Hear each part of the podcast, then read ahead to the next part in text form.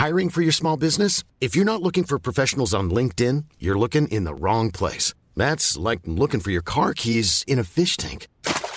LinkedIn helps you hire professionals you can't find anywhere else, even those who aren't actively searching for a new job but might be open to the perfect role. In a given month, over 70% of LinkedIn users don't even visit other leading job sites. So start looking in the right place. With LinkedIn, you can hire professionals like a professional. Post your free job on linkedin.com slash people today. Oh, hi. Uh, my name is Hola, Leonard Susskind. soy Leonard Susskind And I send my y best mando regards un to saludo cordial Break a los friends. amigos de Coffee Break.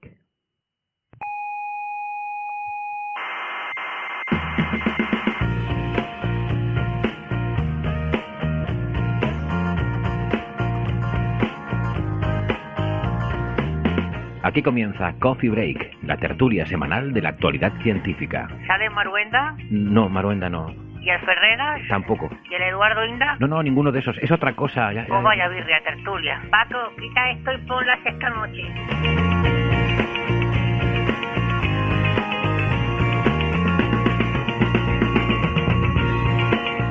Saludos, cientófilos de toda la galaxia. Dicen que segundas partes nunca fueron buenas, pero a mí me parece que esa afirmación es una generalización y ya se sabe que las generalizaciones son injustas. Claro que esto también incluiría a esta, que también es una generalización y por tanto también es injusta. Bueno, total.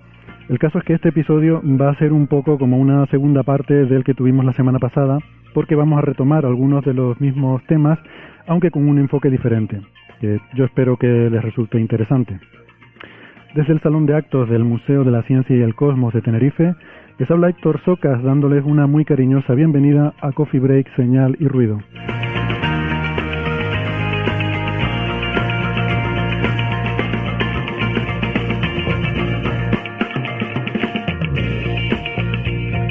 Temas para hoy, pues vamos a volver a hablar de las fusiones de agujeros negros, del evento que anunció la colaboración de LIGO y Virgo la semana pasada. Y hoy lo haremos con una invitada especial que nos dará una visión un poco más desde dentro. Y también hablaremos de la aplicación de técnicas de redes neuronales artificiales para reconstruir inscripciones babilonias con lo que se podrían recuperar algunos de los documentos más antiguos de la humanidad. Y por último, volveremos a hablar sobre la película Tenet de Christopher Nolan. Estuvimos hablando la semana que viene, di- digo la semana pasada, sobre la parte de la física y la idea que propone sobre viajes en el tiempo. Bueno, pues hoy vamos a tratar otros temas que no tuvimos tiempo de tocar eh, la semana pasada. Por ejemplo, eh, el tema de los palíndromos, los cuadrados mágicos, el propio título de la película Tenet tiene bastante que ver con todo eso. Pero sobre todo les vamos a contar un descubrimiento que hemos hecho aquí en Coffee Break, porque, atención, hemos descifrado el significado de esos misteriosos cuadrados mágicos. Ojo,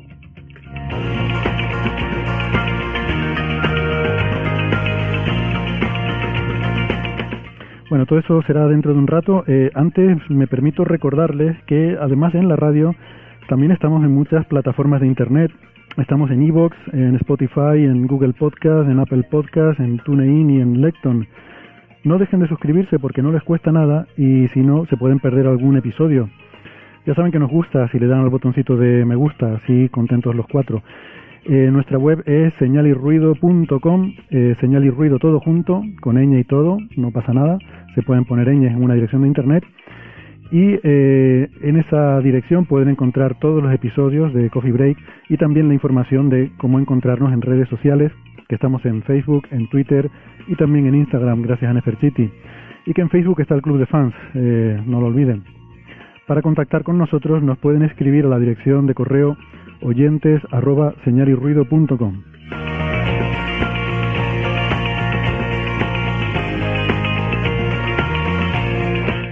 Si son más de la radio analógica de toda la vida, que sepan que nos pueden escuchar eh, si viven en Canarias, en Icoden Daute Radio, Radio ECA y Ondas Yaiza.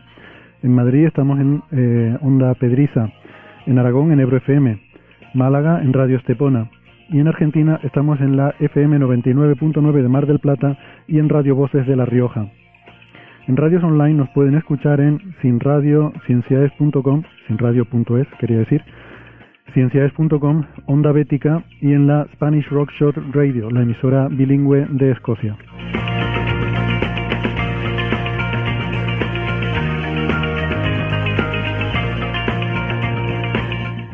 Bueno, quiero dar las gracias al público que ha venido hoy a asistir a la grabación aquí en el Museo de la Ciencia y el Cosmos. Hola, ¿qué tal?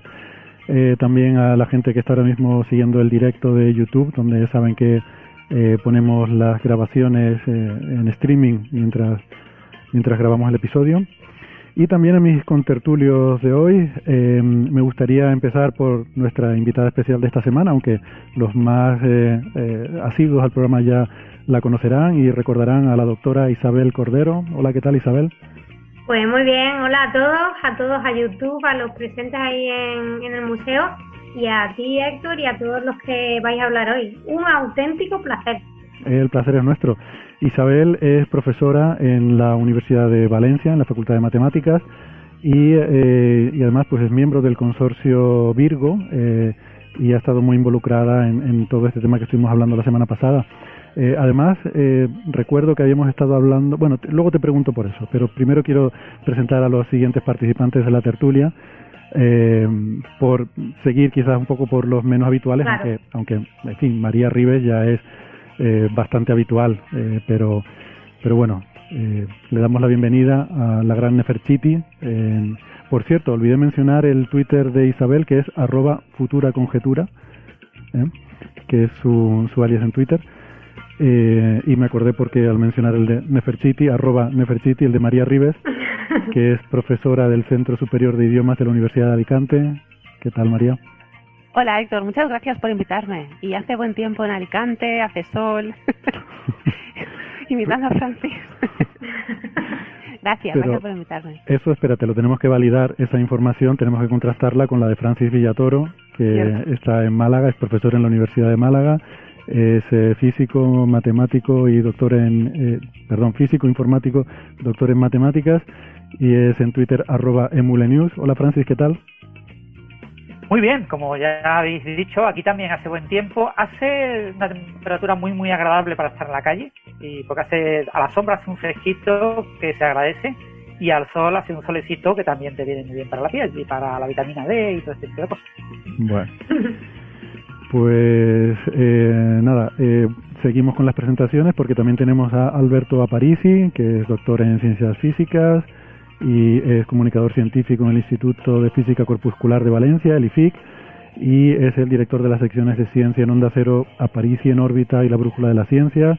Es arroba ciencia brújula en Twitter. Hola Alberto, ¿qué tal?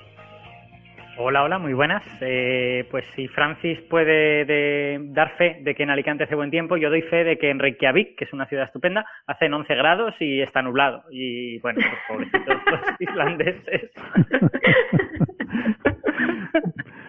Pues, Eso lo has tenido que leer en internet, no creo que acabes de llegar de allí, ¿eh? no, no acabo de llegar de allí. No, no, no, lo he mirado en internet. pues me da mucha envidia porque yo aquí Lo digo por la ropa que llevas puesta, ¿eh? Que si bien abrigado...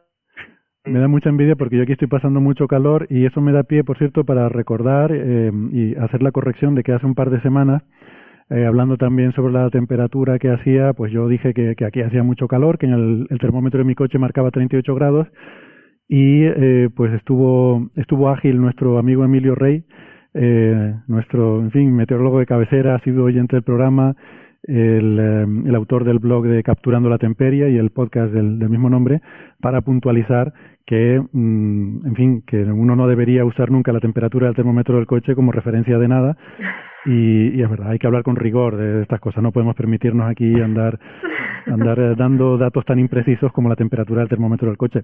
Quiero decir que no estaba refiriéndome a la temperatura en el interior del coche, sino que, que en fin, muchos vehículos pues tienen un termómetro exterior que te da una lectura de la temperatura exterior, pero, pero que aún así Hay que, no hay es- que utilizar, hay que utilizar el termómetro del Meteonova, por lo menos, ¿no? Ese es, digamos, el mínimo que nos compraron cuando tenían cuando teníamos 10 años, que había un termómetro húmedo y uno seco. Hay un meteo. O una bueno, abuela que pase y que te toque la frente, mm, todo el coche, mm, yo creo que hace mucho calor. Y tú, gracias, abuela. Lo de cuando teníamos 10 años, que dijo Alberto, habría que matizarlo bastante, porque cuando tenía aquí en 10 años, ¿no? Esto, esto me trae a la siguiente aclaración que teníamos que hacer de un episodio de la semana pasada, en el que hablábamos sobre que, bueno, estábamos discutiendo sobre esa, esa cuestión de si eran 7.000 millones de años luz o 17.000 millones de años luz eh, la, distancia a la fuente de la onda gravitacional. Eh, y bueno, una de las cosas que estuvimos diciendo es que había que explicar cuando uno dice ahora en cosmología a qué se refiere. Hay que definir un, una referencia de tiempo cosmológico, ¿no? Pues aquí un poco lo mismo. Si dices cuando teníamos 10 años, hay que, claro, es una referencia diferente para cada uno de nosotros. Cada punto de esta tertulia tiene una referencia diferente de lo que es cuando teníamos 10 años, ¿no? Entonces, quería aclarar que cuando estuvimos explicando eso la semana pasada, dijimos que 17.000 millones de años luz era el tiempo de viaje de la onda, perdón, en la distancia mm, recorrida por la onda, y 7.000 millones de años luz podría ser algo así como, eh, o 7.000 millones de años podría ser algo así como el tiempo, la diferencia de tiempo cosmológico entre la emisión de la señal y la recepción por nuestra parte. Entonces, en esa discusión, con la distancia, esos 17.000 millones de años luz, dijimos que la discrepancia se debía a la expansión del universo. Y ahí Alberto preguntó que si eso podría ser considerado como la distancia actual en el ahora en tiempo cosmológico entre la fuente y el emisor. Y yo dije que no estaba seguro, que intuitivamente pensaba que sí, pero que las distancias en cosmología suelen tener sutileza, así que no quería eh, aventurarme a, dar una respuesta afirmativa, eh, pero que parecía sensato que efectivamente fuera eso. Bueno, pues sí que ya lo, eh, lo estuvimos mirando, yo lo estuve mirando y efectivamente la respuesta es que sí, que tenía, tenía razón Alberto. Esos 17.000 millones de años luz se puede interpretar como la distancia ahora, ahora en tiempo cosmológico, entre la fuente ahora y nosotros. Y lo de la hora también recuerden que estuvimos diciendo que no es mm, trivial definir en cosmología lo que significa ahora y que podemos hacerlo gracias a que el universo estuvo todo junto en el mismo sitio eh, al principio, ¿no? De justo después de la inflación, todo el universo observable cabía en, no sé, un metro cúbico, y entonces puedes definir ahí un reloj en cada punto que puedes sincronizar porque están cerquita, y esos relojes sincronizados, luego ya cuando el universo se expande y evoluciona, pues eh, cada punto tiene su reloj que lo ha sincronizado en ese momento, y entonces puedes definir lo que es un tiempo cosmológico eh, que, que, es común, digamos que existe un, un, reloj que tiene sentido en cada punto del, del espacio.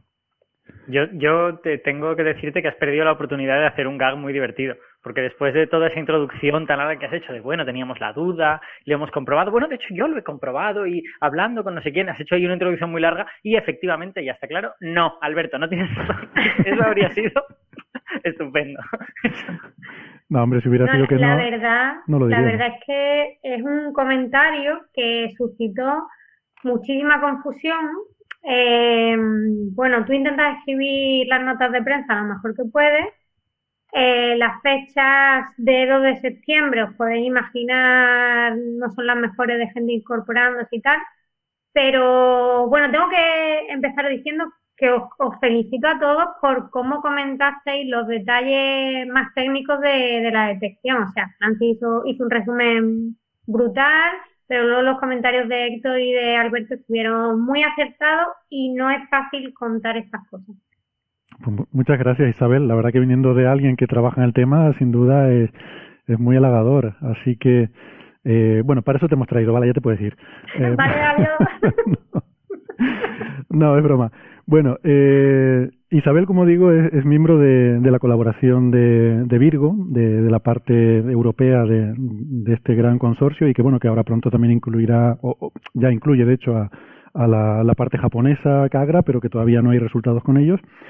Y queríamos que nos contaras un poco, pues quizás la intrahistoria, cómo, cómo se hacen estos cálculos, cómo podemos eh, entender estos, cómo, cómo se hacen las simulaciones con las que se llega a estas conclusiones. Y, pero antes de eso también eh, quería felicitarte porque una, bueno, un trabajo que han hecho ustedes ahí en, en Valencia, entiendo, ha aparecido como APOD, el Astronomy Picture of the Day, ¿no? La imagen astronómica del día de la NASA. O sea, saben que la NASA tiene este servidor que, que supongo que empezó siendo una cosa un poco anecdótica, pero que ha ido con el tiempo ganando cada vez más importancia y ahora muchísima gente lo sigue. Y es que cada día ponen, eh, publican eh, lo que consideran pues la imagen más espectacular o más importante o más interesante o más bonita o más relevante de la astronomía. Eh, eh, de cualquier imagen ¿no? de, que aparezca y normalmente suelen ser imágenes pues de astrofotografía o, o de imágenes del Hubble o yo qué sé, imágenes así muy bonitas. Y en este caso, pues bueno, te voy a dejar a ti que nos lo expliques, pero un trabajo de Vale. ustedes ha sido seleccionado por NASA para Sí. hacer el Astronomy Picture. Bueno, os cuento, eh, la mayoría de los trabajos, como luego contaré más de lo que es la señal, pero esta imagen también lleva mucho tiempo detrás. O sea, no solamente tiempo de ejecución, sino tiempo de darle vueltas. Entonces, pon un amigo matemático en tu vida, porque gracias a los amigos matemáticos se conocen a mucha gente. Entonces, el diseñador gráfico valenciano, que es el autor de la imagen, pues eh, tiene una amiga matemática, que es compañera mía de carrera. Y entonces mm, yo pregunto y me, encantan muchísimo las colaboraciones entre ciencia y arte en todas sus, digamos, vertientes, ¿no? Entonces yo desde hace tiempo tenía ganas de intentar colaborar con alguien, así tipo diseño gráfico, eh, y bueno, pues digo, no solamente tú tienes que, tienes que querer, pero te encuentras con alguien, en fin, saltó la coincidencia, y entonces yo le planteo a Raúl, Raúl Rubio, eh, pues mira, esto va a ser top secret, por favor no digas nada. Yo te empiezo a contar los detalles que en ese momento, pues estoy diciendo a lo mejor principios de año, cuando todavía nos podíamos reunir, eh, te cuento los detalles más importantes, mm, te digo a lo mejor, pues el input científico que a lo mejor a mí me gustaría poner, pero sin presionar demasiado, ¿no? Eh, y tengo que decir que Raúl, pues, pues lo ha hecho genial porque la, la primera colaboración que tienes con dos mundos tan diferentes, Raúl no tiene formación física, aunque tiene muchísima curiosidad por los temas de la astrofísica y la relatividad. Y entonces, pues, pues fuimos un poco así, ¿no? Haciendo iteraciones, eh, yo le daba alguna consejo, comentario o incluso pregunta en plan, eras como, como Papá Noel, ¿no? Que le pides deseo. Oye, Raúl, ¿y tú podrías poner esto así o hacer esto así? Y entonces él incorporaba eh, alguna de mis sugerencias. Uy. Uy. Pues, Qué gracioso porque suena como música. Isa, te has, te has cortado durante, te has cortado durante unos segundos y además era como que cada vez tardaba un poquito menos en volver y era pip, pip, pip, pip, pip, Era, casi una onda gravitacional. Como el, la parte de relajación. Bueno, pues ahora espero que me escuchéis mejor. Estoy aquí al lado del, del modem. Bueno, y entonces, eh, pues eso, varias reuniones con Raúl, fuimos iterando. Eh, el material mm, pasó primero por lo que es el grupo de divulgación y comunicación de Virgo. Cuando estábamos más o menos satisfechos con esa imagen, eh, también se la consultamos a los equipos que redactaron los artículos científicos para que nos dieran también sus sugerencias. Y luego también, pues el equipo de LIGO, pues también lo pudo ver antes de lo que es el anuncio. Normalmente, mm, aprovecho para comentarlo, eh, un anuncio de este tipo viene no solamente los artículos científicos, vienen, por ejemplo, simulaciones numéricas eh, realistas de cómo es el evento y a veces también pues intentamos que haya alguna interpretación artística, como en este caso, en donde no todo lo que aparece es absolutamente fiel a la realidad, pero te sugiere de manera visual un poco la información que quieres o puedes reflejar, ¿no? Eh, y os comento así una cosita rápida. Por ejemplo, eh, yo le dije a Raúl, bueno, los agujeros negros, y él me dijo, pues negros no, o sea, ¿cómo los voy a pintar? Entonces, ahí, por ejemplo, no sé si habéis visto el, el GIF y la imagen, decidimos ponerles unos mini grids pequeñitos de diferentes colores para intentar sugerir el dragging que se produce cuando el agujero negro está en rotación, no es Schwarzschild, sino es tipo que está en rotación. Entonces, el espacio-tiempo en general, pero sobre todo muy cerca del horizonte, tiene ese arrastre característico y bueno, entonces son todos los elementos que hay. Son sugerencias a elementos que forman parte de lo que creemos que hay detrás de esta sonda. Yo me imagino la primera conversación. Raúl, mm, estaba pensando, ¿tú me podrías dibujar una onda gravitacional? Pero una muy gorda, muy gorda. ¿Vale? La más grande jamás vista. Y te dirá, eh, ¿y eso como qué pinta tiene? Sí, o sobre todo cuando le decía, yo quiero que me dibujes tal, y me dice, muy bien, pero explícame antes qué significa. Y entonces a lo mejor me tiraba, porque yo disfruto contando y, y la verdad es que él era un oyente estupendo, pues todo lo de la curvatura, el, efecto, el efecto arrastre, ¿no? Que luego queda como un detalle, pero hay, o sea, lo bonito, hay un intercambio de información de lo que él podía hacer, de lo que yo me podía imaginar, de lo que él se podía imaginar.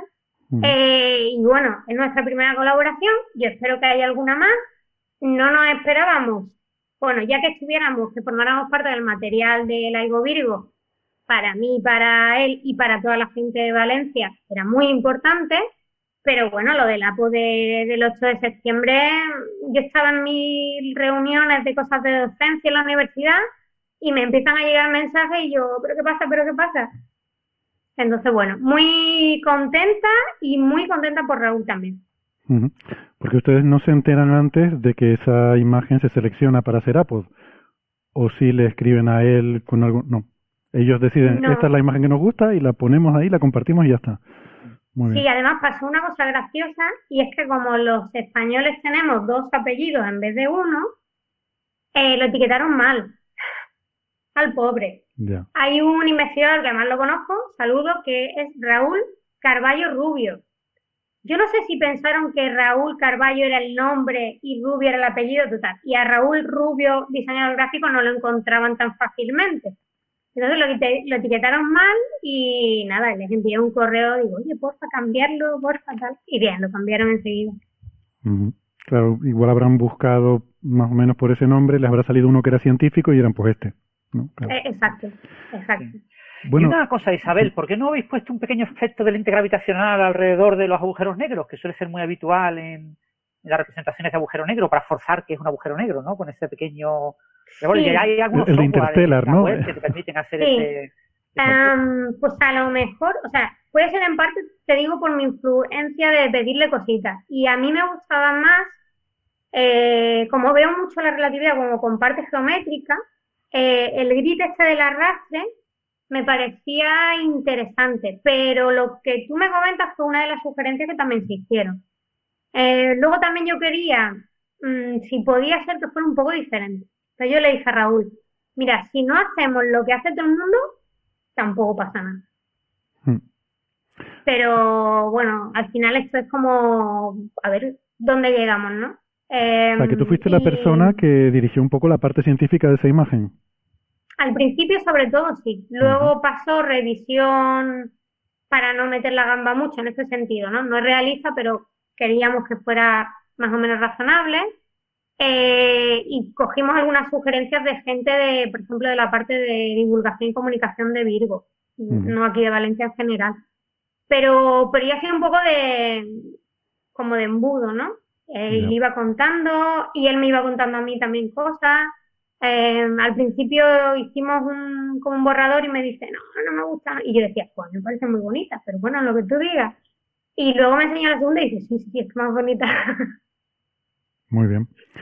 Pues nada, si quieres, eh, por refrescar un poco la memoria de los oyentes, ¿nos quieres contar un poco desde tu punto de vista el, el interés ¿no? de, de, este evento. Primero, pues por si alguien no escuchó a lo mejor el episodio de la, de la semana pasada, pues hacer un, un breve repaso.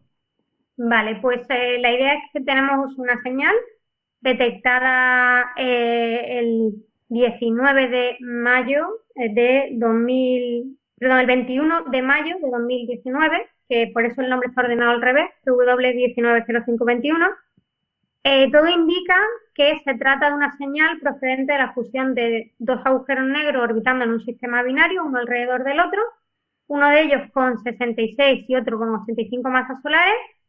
Después del proceso de fusión hay una parte de esa energía que se emite en forma de onda gravitatoria y el objeto final remanente, todo apunta a que es un agujero negro de unas 142 masas solares.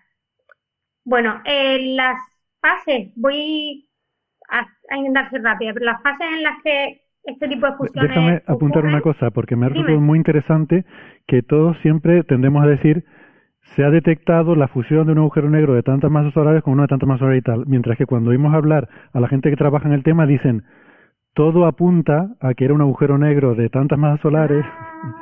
Ese todo apunta a qué, ¿no? Eh, efectivamente, porque al fin y al cabo son indicios indirectos lo que tenemos.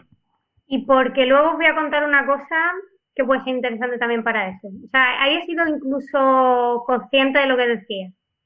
Entonces, bueno, tenemos el sistema binario. Eh, nosotros distinguimos normalmente tres fases. por la característica de la señal y los procesos. Entonces tenemos una fase en donde los dos objetos están suficientemente alejados como para que, digamos, uno orbita alrededor del otro, eh, fase espiral o inspiral en inglés, y suele ser, suele ser una, básicamente una onda que aumenta en frecuencia muy lentamente y en amplitud también muy lentamente. Entonces, es relativamente fácil de modelar sin necesidad de simulaciones numéricas. Y cuando digo relativamente fácil es porque llevamos muchos años y sabemos cómo hacerlo, pero al principio era muy difícil.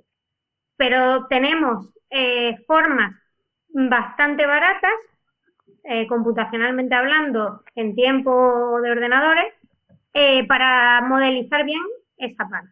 Luego tenemos otra parte que es cuando ya están muy juntos y depende de la composición de esos objetos, pues las fuerzas de marea pueden hacer que se toquen antes o después. Si son agujeros negros se supone que es solo curvatura, pero si tuviéramos algún elemento tipo estrella, pues ese arrastre también involucraría eh, algo muy complicado que es modelar la interacción de esa materia. Esa parte se le llama merger o fusión propiamente dicha. Y luego el objeto que te queda, pues es básicamente eh, algo que puedes explicar con, con, teoría de perturbaciones, ¿no? Te queda, con, como decía Alberto, un tipo patata eh, que tiene cosas que se van de ese equilibrio, pero al final el objeto lo que hace es que se va relajando poquito a poco y termina en, en, una configuración más o menos estable. Y a eso se le llama el ring down. Eh, lo he visto traducido por relajación, que también me parece que se entiende. Esa última fase también se puede modelar más o menos bien con teoría de perturbación, porque tenemos algo que más o menos está quieto con pequeñas diferencias.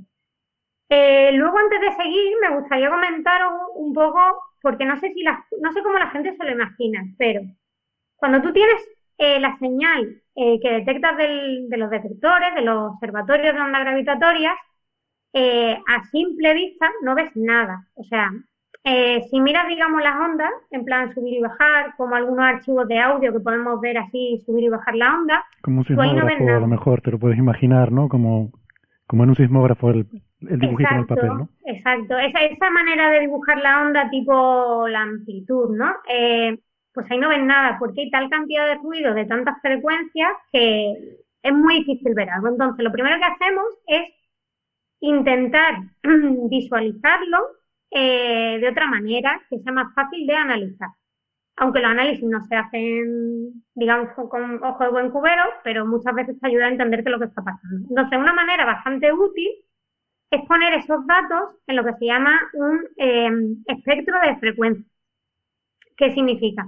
Pues lo que tú dices es, en función del tiempo, yo voy a ver en cada frecuencia qué intensidad tiene la señal.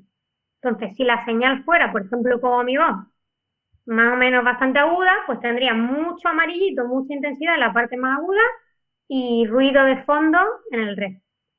Eh, el detector LIGO, bueno, los detectores LIGO y el detector Virgo son más sensibles a una cierta banda de frecuencia. ¿Y qué significa eso? No es que no escuchen en las otras eh, frecuencias, es que hay tal cantidad de ruido que sabemos que no es de onda gravitatoria, que puede ser pues de movimiento sísmico, el aire que golpea los edificios, que mueve el suelo un poco y que crea también cualquier tipo de ruidito que puedas encontrar, pues está también en esta señal. Y sobre todo a baja frecuencia, de 20 Hz hacia abajo y de mil y pico hacia arriba, el de abajo es sísmico y el de arriba es sobre todo ruido eh, cuántico de los fotones y del láser y demás, pues ahí tienes tal cantidad de ruido que no es que no tenga intensidad de señal, es que esa intensidad no te la crees. Tienes que cortar y tirarle la basura.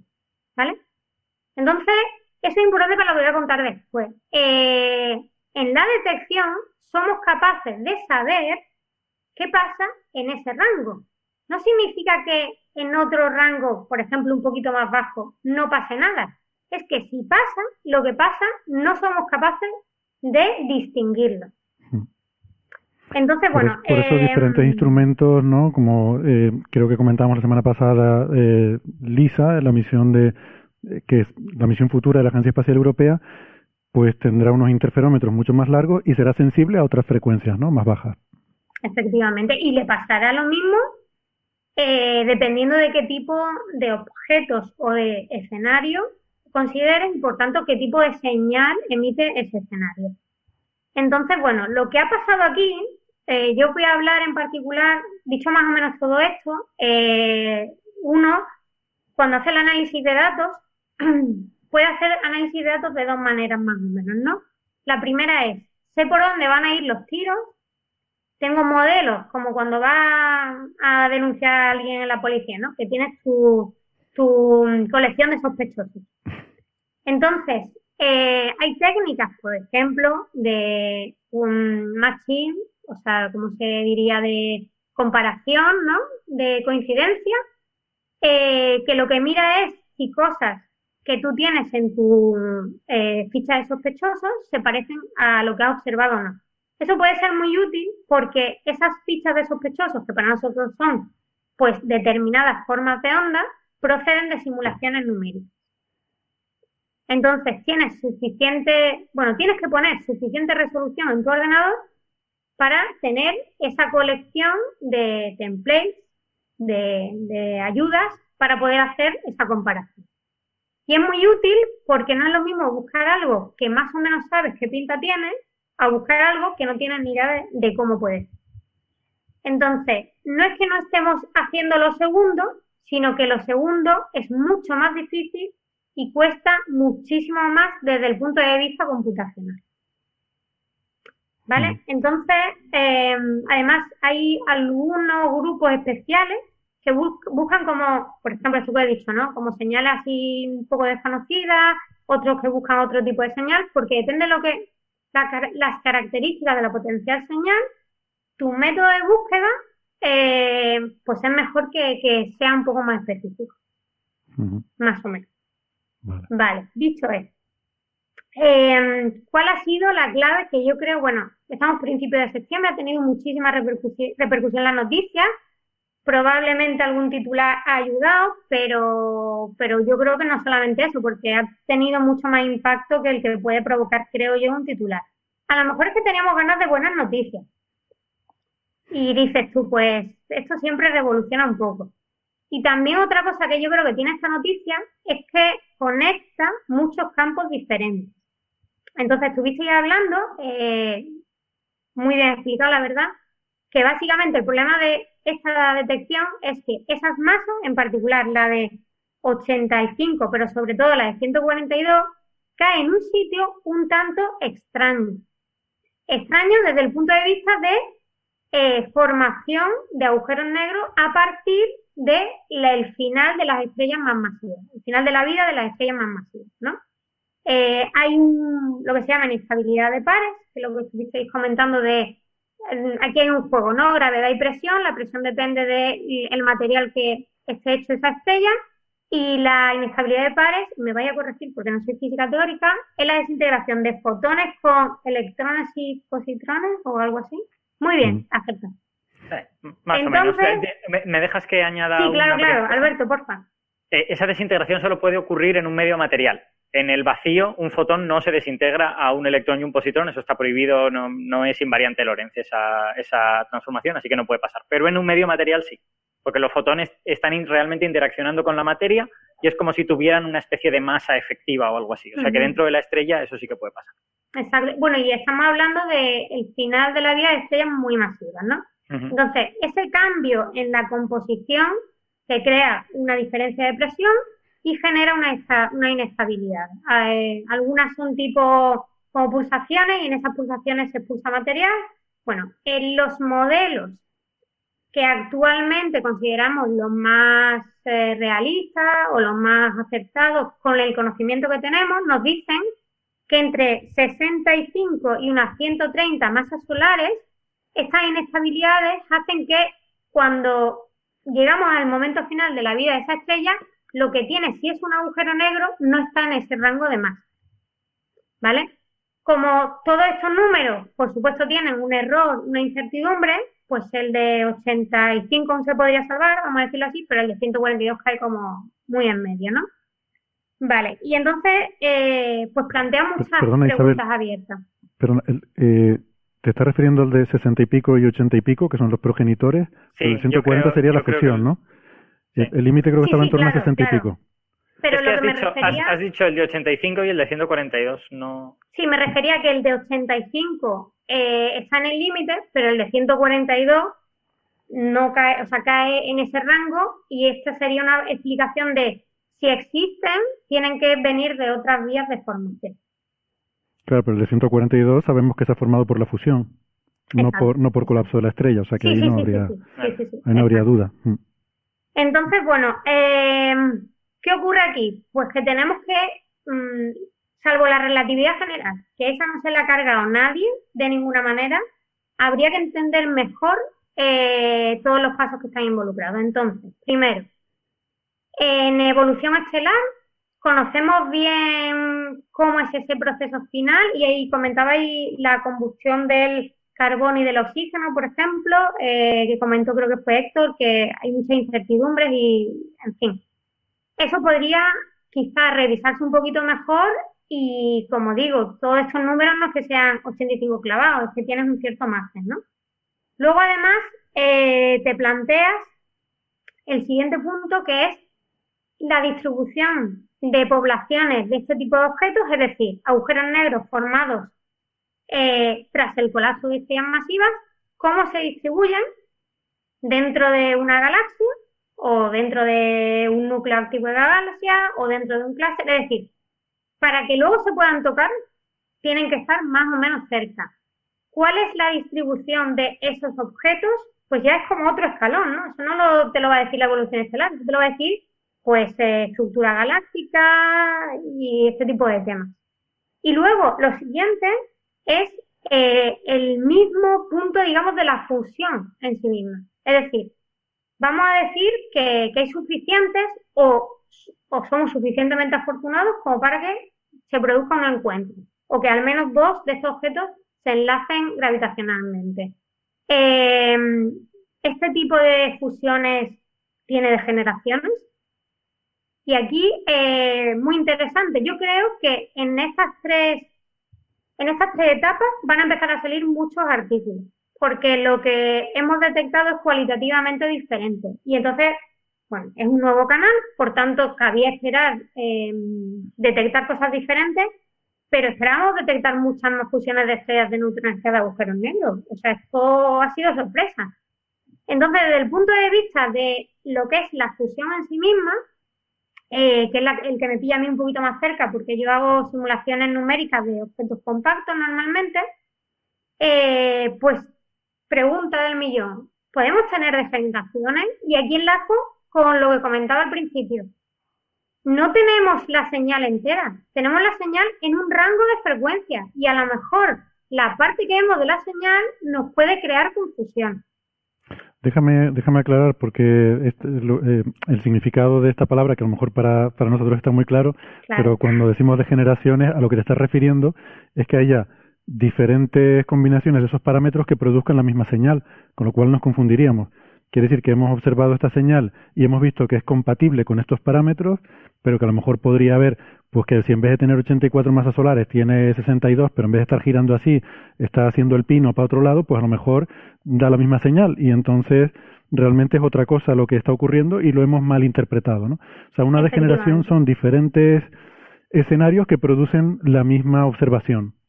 Y Sí, Lamentable- aquí- Lamentablemente no es una evaluación moral del comportamiento de los agujeros negros, lo cual por otro lado sería muy divertido. Bueno, luego estén hablaremos de cosas no, relacionadas con eso. ya, Yo, yo no entro. Ahí tiene que ver Ese un agujero negro es un... Aquí el problema fundamental es eso, que no hemos observado la parte de inspiraling, ¿no? La parte de Exacto. movimiento espiral. Y, y claro, la, la hipótesis habitual es, por ejemplo, pues eliminar la excentricidad, porque en el momento de inspiraling los, la excentricidad se reduce.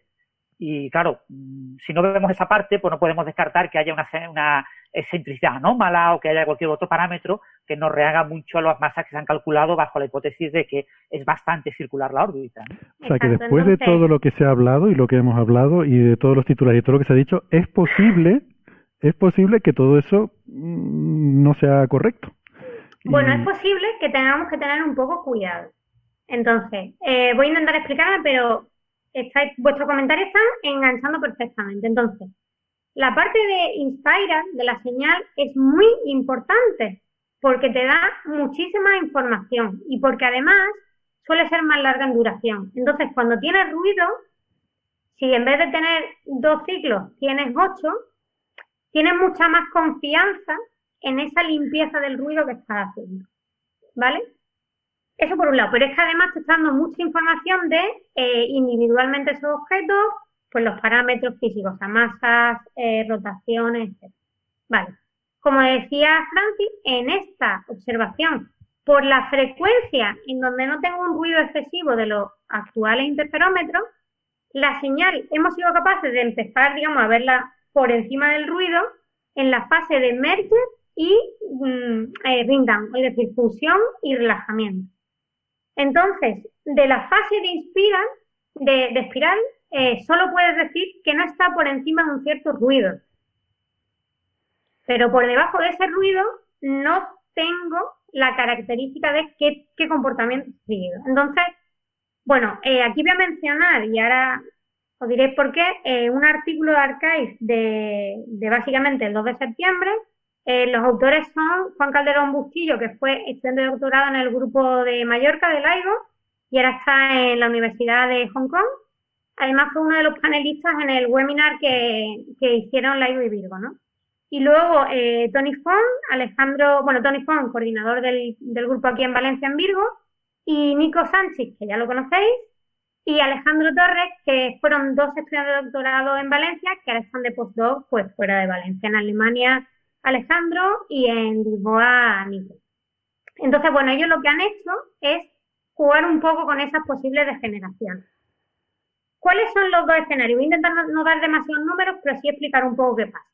Cuando las órbitas son más o menos circulares, y ahora voy a hacer así en plan para que se vea en la cámara, eh, uno orbitando alrededor del otro, es más o menos circular. Entonces resulta que si la alineación de cómo rotan cada uno de estos agujeritos negros eh, no es, por ejemplo, los dos alineados con el momento angular, sino que tienen una precesión, hace el tipo esto de la peonza, la, fase de inspiral no es una como una ondita que va aumentando en amplitud y en frecuencia, sino que puede tener modulaciones. Esa amplitud puede tener modulaciones y se debe a que, claro, como estamos haciendo precesión, pues es que lo mismo lo pilla así, que lo mismo lo pilla así y, tienes este tipo de amortiguaciones en la señal. Hmm. Y luego, por otro lado, lo que ha comentado eh, Francis, si son muy, muy excéntricas, es decir, que en vez de ser así, así como circulitos, son como una cosa así. Muy, muy elípticas, digamos, para, para los oyentes. Exacto, muy, muy elípticas. Eh, el límite de muy, muy elíptica es este, de frente. Claro. O sea, el límite muy, muy elíptica es dos rectas y ya está. Y es que, chocan de cara, de frente. De frente a frente, sí, no, porque de frente a frente, si tuvieras alguna rotación, al final sería como así. Sí, siempre hay un momento angular que hay que conservar ahí, sí. Exacto, pero para la mayor parte de la señal sería como de frente. ¿Qué ocurre? Que si son esta configuración que os digo, la parte del inspiral casi no existe. Eh, y entonces aquí el trabajo este lo que dice es, bueno, de todos los posibles escenarios, si consideramos eh, una órbita muy excéntrica o colisión casi frontal, eh, podría ser compatible con la, esta órbita más circular, pero con precisión si tuviéramos más información de la parte de Spiral, probablemente podríamos mm, diferenciar estos dos escenarios, pero no es tan trivial. ¿Y cuál es la gracia?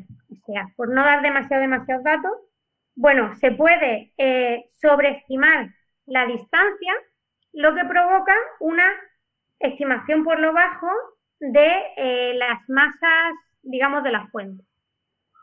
O sea, que, las, todavía más masivos, si es en ese caso que tú estás diciendo. Ah, bueno, pero podría darse el contrario, que estemos sobreestimando las masas a base de infraestimar la distancia, ¿no?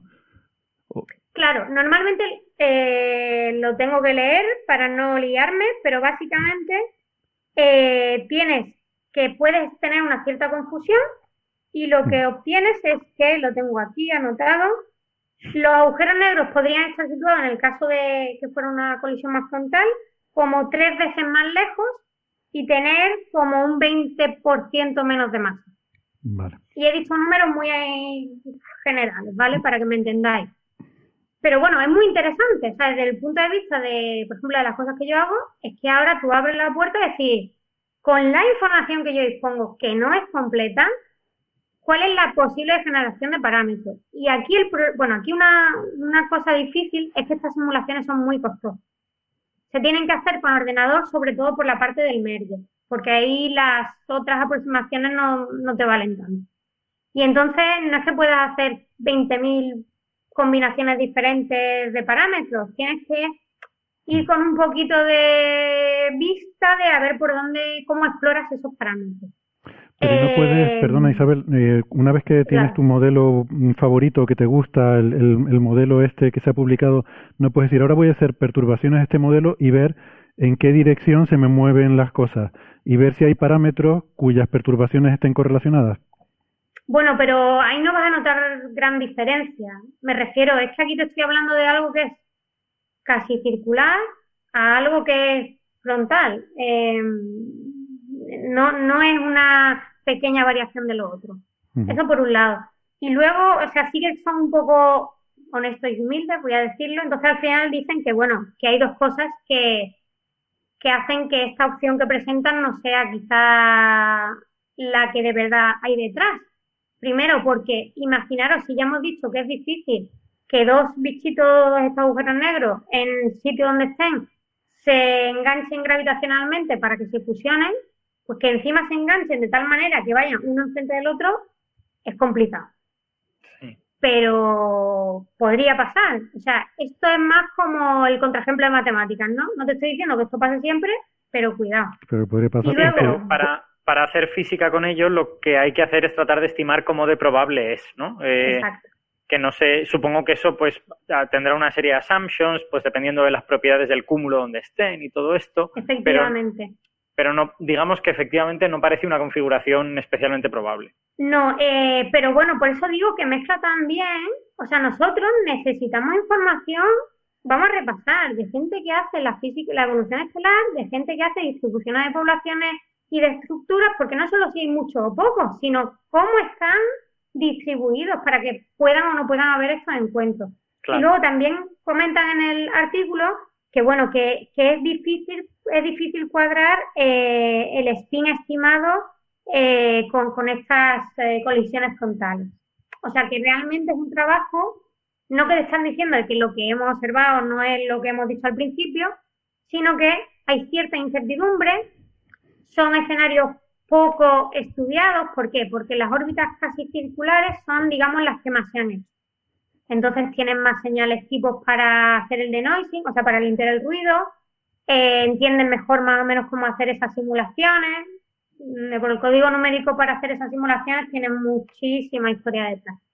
Entonces, a mí, bueno, me habéis dado la oportunidad de contarlo, eso está aquí un montón de rato, pero lo más maravilloso es que no es una persona, ni un momento, ni un experimento. O sea, es como una cadena, tenemos eslaboncitos y esa señal nos puede dar información para explorar mejor eh, ciertos aspectos que nos pueden ayudar.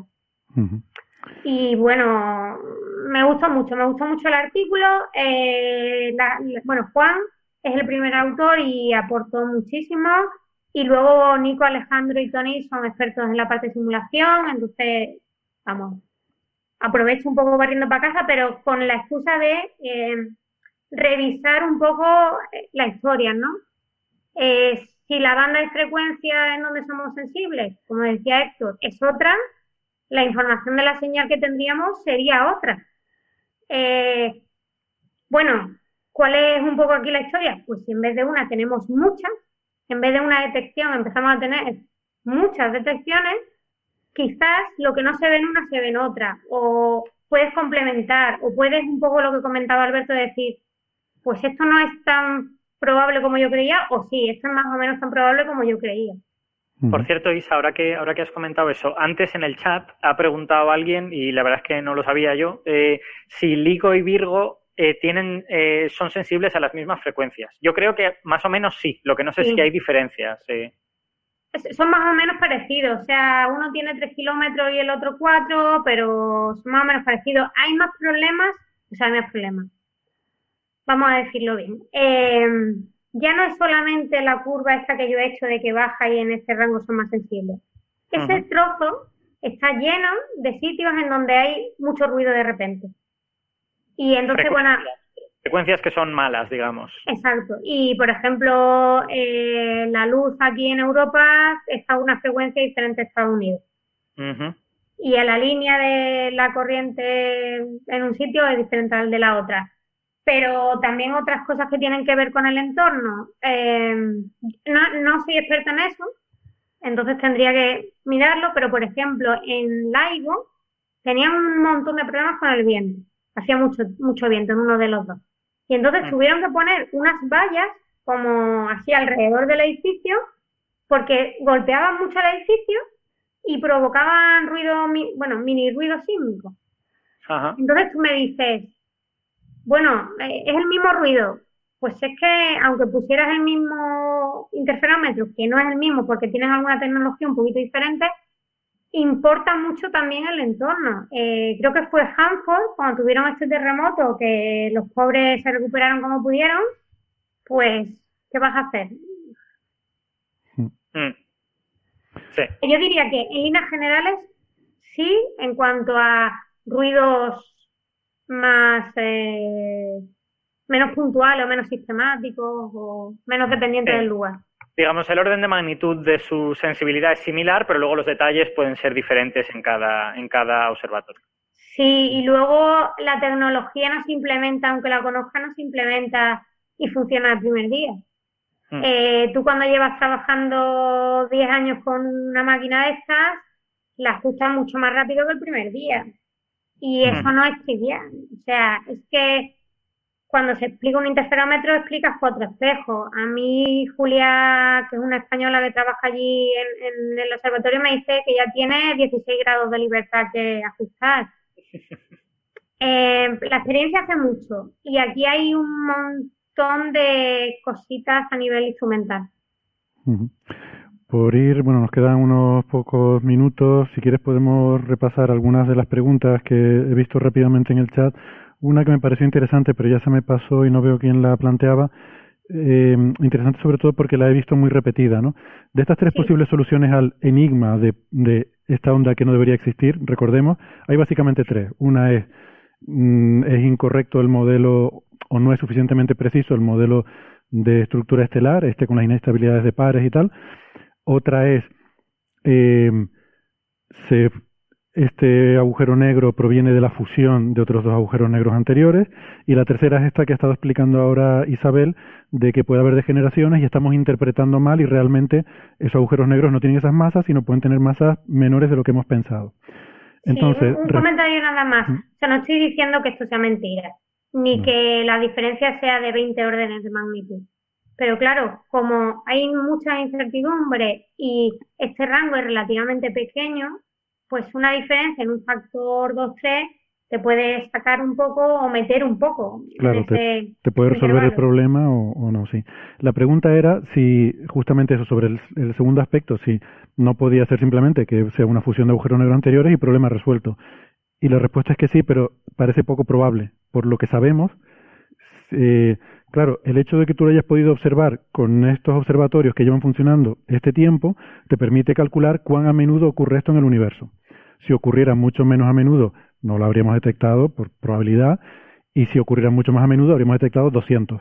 Pero hemos detectado uno en, yo qué sé, dos años que llevamos con esta sensibilidad, ¿no?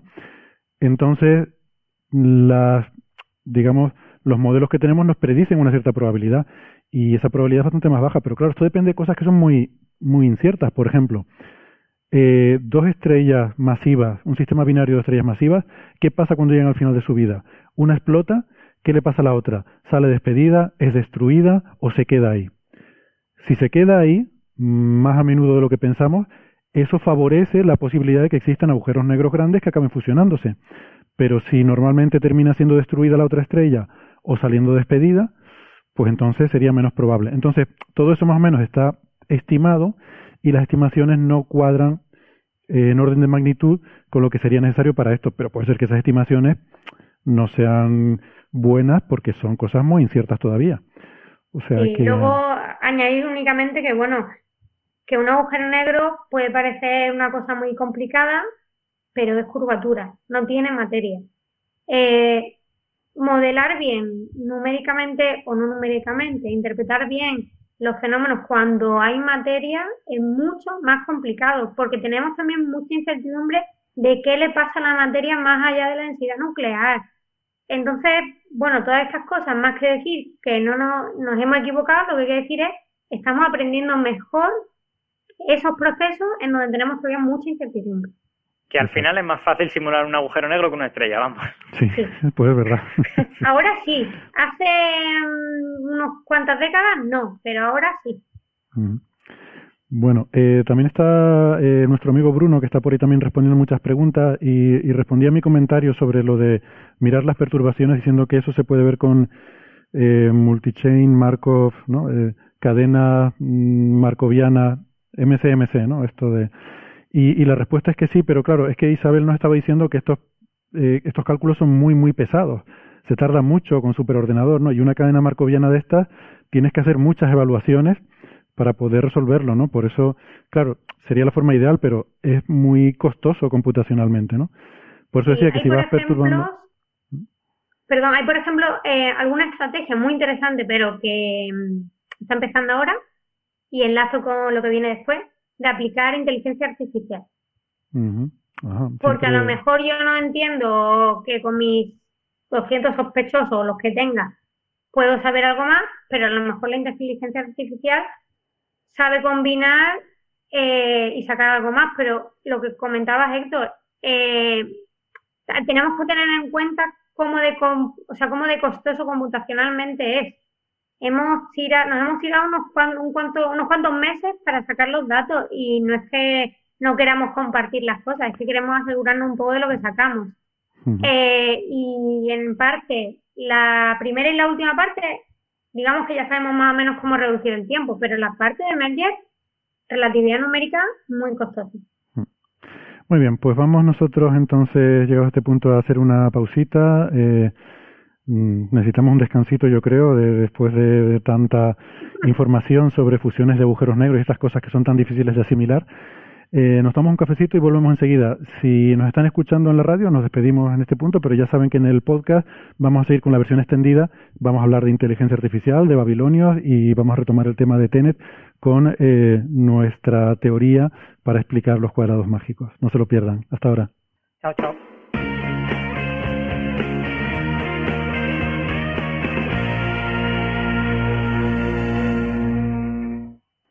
Bueno, gracias por seguir acompañándonos. Eh, vamos a ir ahora pasando de tema. Eh, Isabel, entiendo que te, te puedes quedar con nosotros o, o tienes cosas que hacer. ¿Te, te Bueno, me seguir? encantaría quedarme porque el tema me mola un montón. Eh, si en un momento dado tengo que salir pitando, pues Nada, me me avisas pero en principio me quedo por aquí un rato. Perfecto. Me avisas cuando tengas que ir y, y no hay problema. Em, bueno, pues el siguiente tema que teníamos para hoy tiene que ver con, em, de hecho, se parece mucho a algo que estuvimos comentando en el episodio 238 eh, sobre eh, la aplicación de inteligencia artificial para rescatar em, pues eh, inscripciones que se habían encontrado en, en el yacimiento arqueológico de Herculano en Pompeya y, y ojo, ya aviso, no soy como Nolan, este, este es un elemento de, que luego mencionaremos después. Eh, quédense con esto, ¿eh? Herculano, Pompeya. Pues eh, estuvimos hablando en ese episodio 238, en esos eh, yacimientos arqueológicos se habían encontrado unos pergaminos eh, carbonizados que mediante técnicas de tomografía y reconstrucción con inteligencia artificial, ¿no? Lo recuerdo un poco en, en aquel episodio que estuvimos hablando. Yo, Bueno, creo, pues- yo creo recordar que eran papiros, pero no estoy seguro. Papir, Sí. es posible porque yo los mezclo una cosa con otra. O sea que Sí. soy disléxico Sí, sí, de papiro y pergamino. Y sin embargo, a nivel de conservación y de arqueología es como súper diferente una cosa y la otra. Eh, Totalmente. yo, no tiene nada que ver. yo, yo solo sé que están hechos de cosas distintas, pero para un arqueólogo es como técnicas súper distintas. Para Yo, trabajar yo sé que Pergamino es de Pérgamo y como digo, pues, pues Pompeya, Herculano, esto es Italia, Pérgamo, Pergamino. Pero, pero igual no. Bueno, ya María, pon de orden aquí, por favor. ¿eh? No, es que hici- hicimos lo mismo, pergaminos, manuscritos, códice. Exacto. Pero aquel, aquello, aquel trabajo era doble, era un problema doble, porque primero había que reconocer las imágenes porque estaban enrollados y carbonizados. Ah, es verdad. Entonces eran como muchas páginas, eh, una encima de otra, y había primero Había que hacer una tomografía tridimensional, ¿verdad? Exacto. Re- primero, reconocer la imagen, o sea, qué tipo de caracteres podía haber, hacer una predicción de imagen antes y después, y luego ya pasarle eh, la herramienta de- del procesamiento del lenguaje natural para poder hacer las predicciones lingüísticas. O sea, que, que yo era, eso todavía sigue en marcha. Ya. Em, Nefer, tú, tú que esto, bueno, María, perdón, tú que esto lo sabrás. Nefer El- mola. Los, ¿Qué, los qué- qué te gusta más, María o Nefer? Porque aquí no sé yo. no sé, como queráis. Bueno, Los, los Alberto siempre me llama Nefer. Sí. Los pergaminos se pueden enrollar también, porque los papiros, claro, son, son más flexibles, están hechos de una Sí. fibra vegetal. El pergamino es, suele ser un poco más grueso, ¿no? Sí, sí, pero sí que se puede enrollar. Lo que pasa es que no se enrolla, se conserva de otra manera, pero, Mm. pero sí. El pergamino, estuvimos hablando de la vitela. ¿No os acordáis Sí, que era el claro. cordero nonato y era un poco gore? mm, Sí, La- sí, sí, las sí. entrañas, sí. ya. Y se puede raspar y borrar y escribir encima y reutilizar. Mm. Eh, como esos CDs que había antes, que ponían el más R y el menos RW, que se podían eh, se podía reformatear y volver a escribir en ellos, ¿no? Pues estos tenían también el más RW, quiere decir que se pueden. De la misma época. Eso de- denota nuestra edad.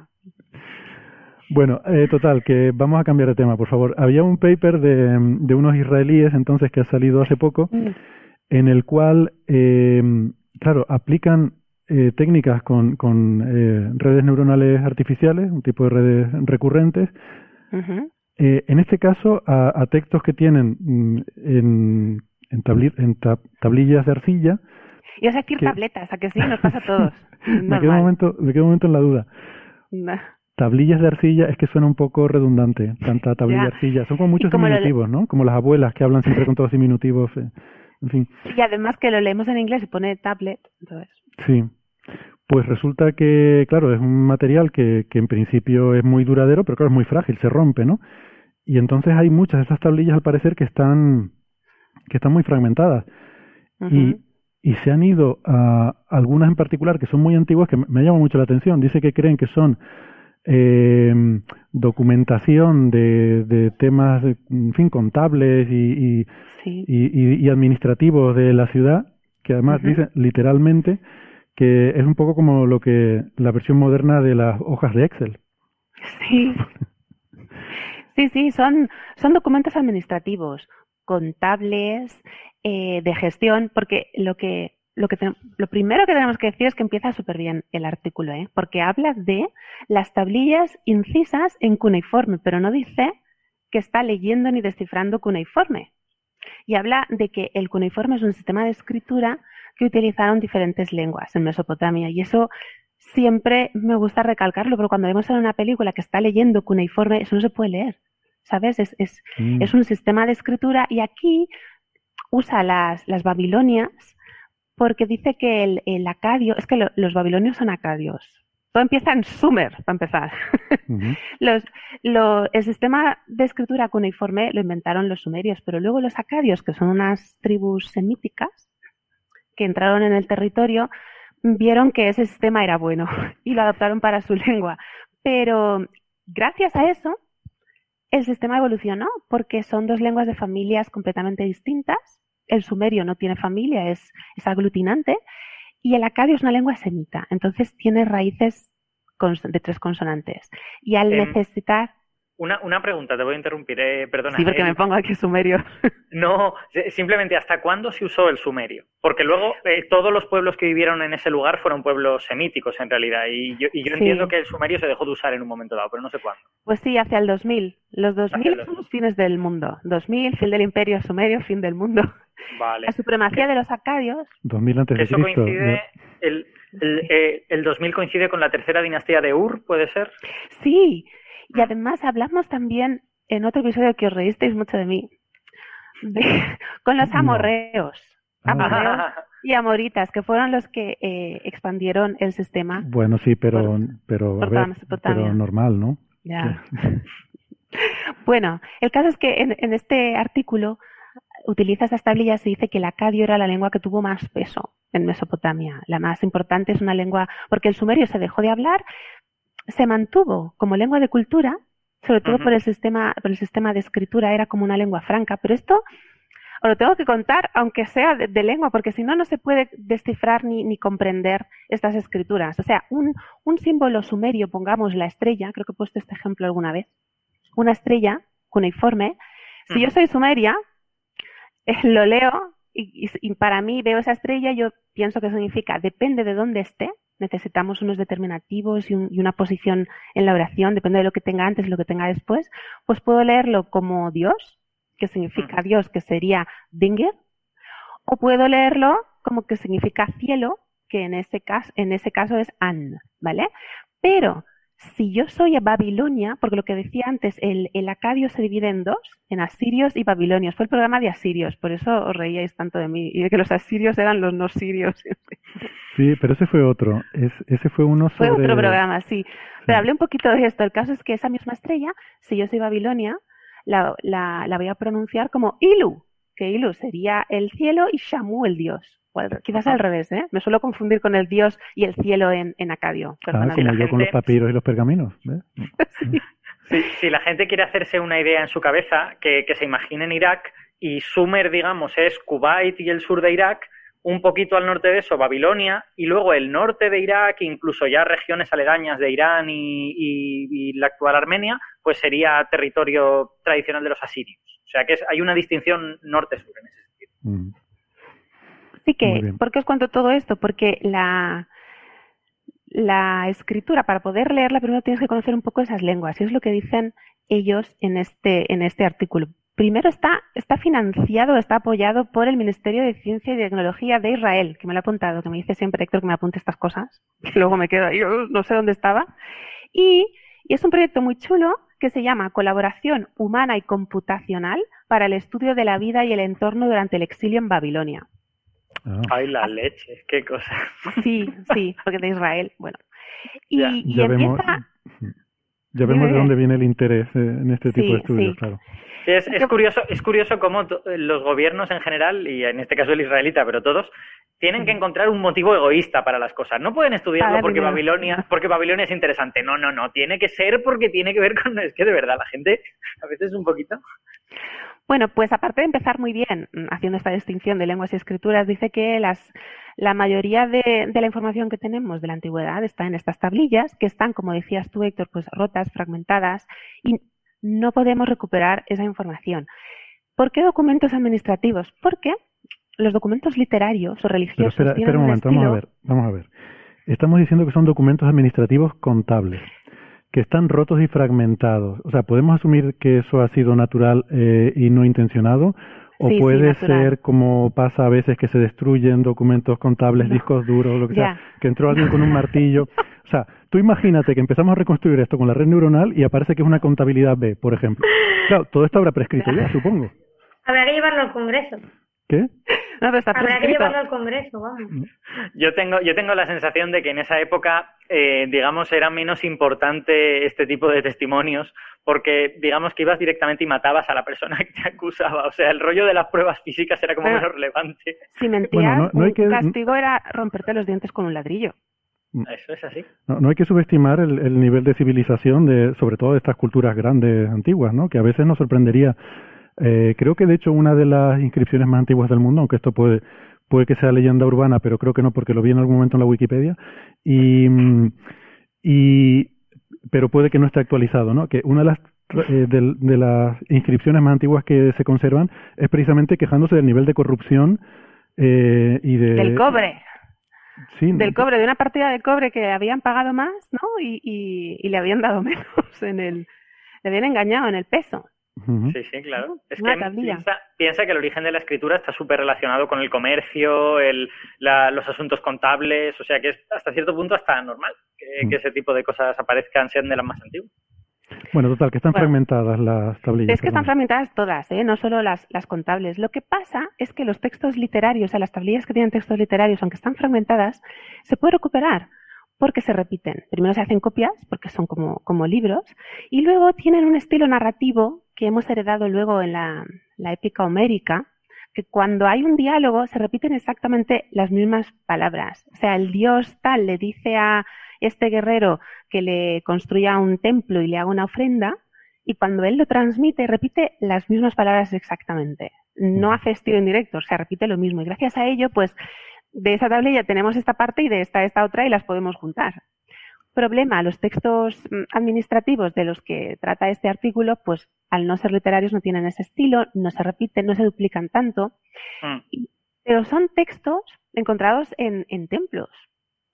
Pero no son textos religiosos, sino sobre la gestión de las ofrendas del, del templo. O sea, tú me pagas tanto, pues yo te doy estos privilegios eh, religiosos. ¿Vale? Claro, es que además hay que pensar que dependiendo de culturas y tal, pero en muchas culturas los templos tenían tierras y tenían cosas que gestionar, o sea que había un departamento de contabilidad en todos los templos, lógicamente. Claro. Y los sacerdotes de toda la vida de esos templos gestionaban muchísimas riquezas. Exacto, Eran, en, en según qué culturas eran casi más gestores que, que figuras religiosas. Y una pregunta. Qué le pasó a...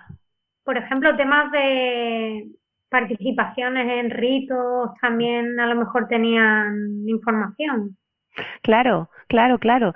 Cómo se celebraban esos ritos, qué elementos intervenían en el ritual, cómo se colocaban. O sea que es importante para conocer la historia. No es solamente los textos eh, en lineal B, los, los, los mi- micénicos, eh, son, listas, son inventarios, ¿no? De lo, pero nos dice cómo se celebraban los rituales, qué tipo de trípodes se, se viajaban por esos templos, cómo se colocaban, o sea que todo es información. Y eso es lo que dicen estos autores que me gusta mucho, que es una parte muy importante de nuestra historia de la humanidad, conocer cómo eran estas antiguas civilizaciones, y ellos quieren ayudar a los estudiosos, quieren facilitarles el trabajo con su sistema para recuperar estos textos perdidos.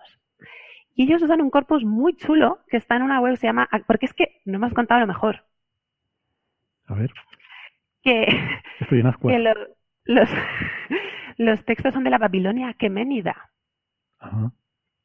siglo... O sea, eso no era Babilonia ni nada, pero bueno, eso, eso, eso es muy moderno, eso es ayer por la mañana. Pues sí, porque claro, tú piensas entre Hammurabi y Nabucodonosor, fíjate, si ha, si ha pasado el tiempo. Claro, La Babilonia es que, aqueménida. decir, esta- estamos hablando de a lo mejor siglo VII antes de Cristo o algo por el estilo. Sexto, cuarto, sexto, Vale. cuarto por ahí. ¿Quién gobernaba? Cambises. Cambises II, El que hijo después de... eh, gobernó un tiempo... ¿De quién? Sí, sí. No, no, no. eh, De que- Ciro Cam- II. Exacto. de Ciro Claro. II. Mm. Y luego gobernó un tiempo su hermano, que no le conocía a nadie, no era Esmerdis, que no era... o sea, Esmerdis, no lo he dicho por eso que se llama así. Se me acaba de, de venir, es vuestra influencia maligna. Y luego eh, el Darío, Darío el Grande. Darío el Grande es súper importante por la inscripción de Beistún, de Beistún, allí en Persia, que nos dio precisamente la clave para, para la lengua sumeria, acadia. Vale, perdón. Y decía Isabel, no sé si habla mucho. Me estoy- Tengo, tengo que... ne- necesito mi talk. Requiere que te haga una corrección, que es que es, es mejor pronunciarlo como el- Pero es que no es así, porque yo se preguntaba a mis alumnos persas, digo, ¿esa Ajá. H? Porque ellos me dicen Beistún. Digo, guau, tenía que haber grabado una, dicen Beistún. Y esa, esa H ahí aspirada yo creo que viene del griego, creo que era Diodoro de Sicilia. ¿Vale? Puede que me equivoque, pero Diodoro de Sicilia decía precisamente que inscripción le había puesto ahí Semiramis. Vale. Y lo llamaba Bagistanos, creo que lo llamaba Joros Bagistanos, como el, el monte Bagistan. Y esta gamma ahí yo creo que se ha derivado la H para el árabe actual. No sé, chico, los alumnos persas que hablan farsi, ellos dicen Beisutune. Ya, pero es que han pasado 2.500 años. Bueno, no Ya. sé. Yo, yo, yo, la gente que estudia esa época y que escucharon algún podcast lo pronunciaban con la H, pero quién sabe. También el egipcio lo pronunciamos todos mal, así que. Ya, porque solo hay cinco egiptólogos en el planeta que lo vocalicen bien. Exacto. Bueno, anyway, Babilonia Aqueménida. y todos estos textos. Lo que os decía del corpus, es muy interesante el corpus que usan porque eh, utilizan lo que está recopilado en, un- en una web que se llama Aquemenet, de un francés, se llama Pierre, me he apuntado Héctor, Pierre Ujú. Briand, ¿vale? Y él Eso está era en importante. este Pierre, ¿cómo?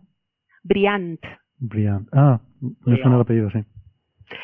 Y este corpus es que ellos han desarrollado una herramienta que, facilita la transliteración y la transcripción de, esas escrituras, porque claro, tú para hacer modelado de lengua, de una lengua moderna, pues puedes coger la Wikipedia entera. Coges la Wikipedia, haces tus pruebas, pero con cuneiformes necesitas primero conocer la lengua, saber transliterarla, y hay un corpus muy chulo en la web de, de Akemenet que recoge principalmente estos documentos de dos templos, el Babar de, de Sipar, que es un templo del dios Shamash, el dios del sol, y luego el Eanna de Uruk, pero Eanna es el templo de la diosa Istar, que Istar es una versión de Inanna, que es la, verdadera. Bueno, y también unos documentos de unas familias importantes. En el texto lo llama una compañía, pero son familias importantes de negocios de dos ciudades, de Gibi y de Nippur. Y ese, con ese texto, con ese corpus, ellos dicen que hay también textos neobabilonios que aunque son posteriores les sirven. ¿Por qué? Porque tienen la estructura del documento muy bien eh, iba a decir, la estructura muy bien estructurada, vaya lingüista. Está muy bien organizada y, dividen los documentos en tres partes. La introducción, que es como imaginado un contrato ahora mismo, una declaración de intenciones que dice los actores, aquí presentes, reunidos, mm, la van a certificar. de la primera parte. Exactly. Luego tiene en otra parte en el centro que es los nombres de los testigos, de los, testigos de esa transacción o contrato, que a veces pueden llevar los sellos de su familia, lo cual nos da una información también muy importante sobre la vida de las ciudades. Y por último, lo que llama la firma del escriba, que esa es sumamente importante porque nos dice quién era el escriba, nos dice dónde, cuándo y sabemos cuándo porque nos da datos de las dinastías reinantes de ese momento, o sea que ayuda a centrar y a saber más del, del momento histórico. Y esos son los documentos que son como contratos o compraventa, como si fuera, imaginado ahora un notario, ¿no? Que, firma exactamente. Mm. Pero hay otro tipo que son lo que decíamos antes, que solo son inventarios, como antes preguntaba Isabel, ¿no? Pero, pero eso también da, da, información porque nos dice qué elementos tenían, formaban parte de los rituales y cómo se llevaban a cabo.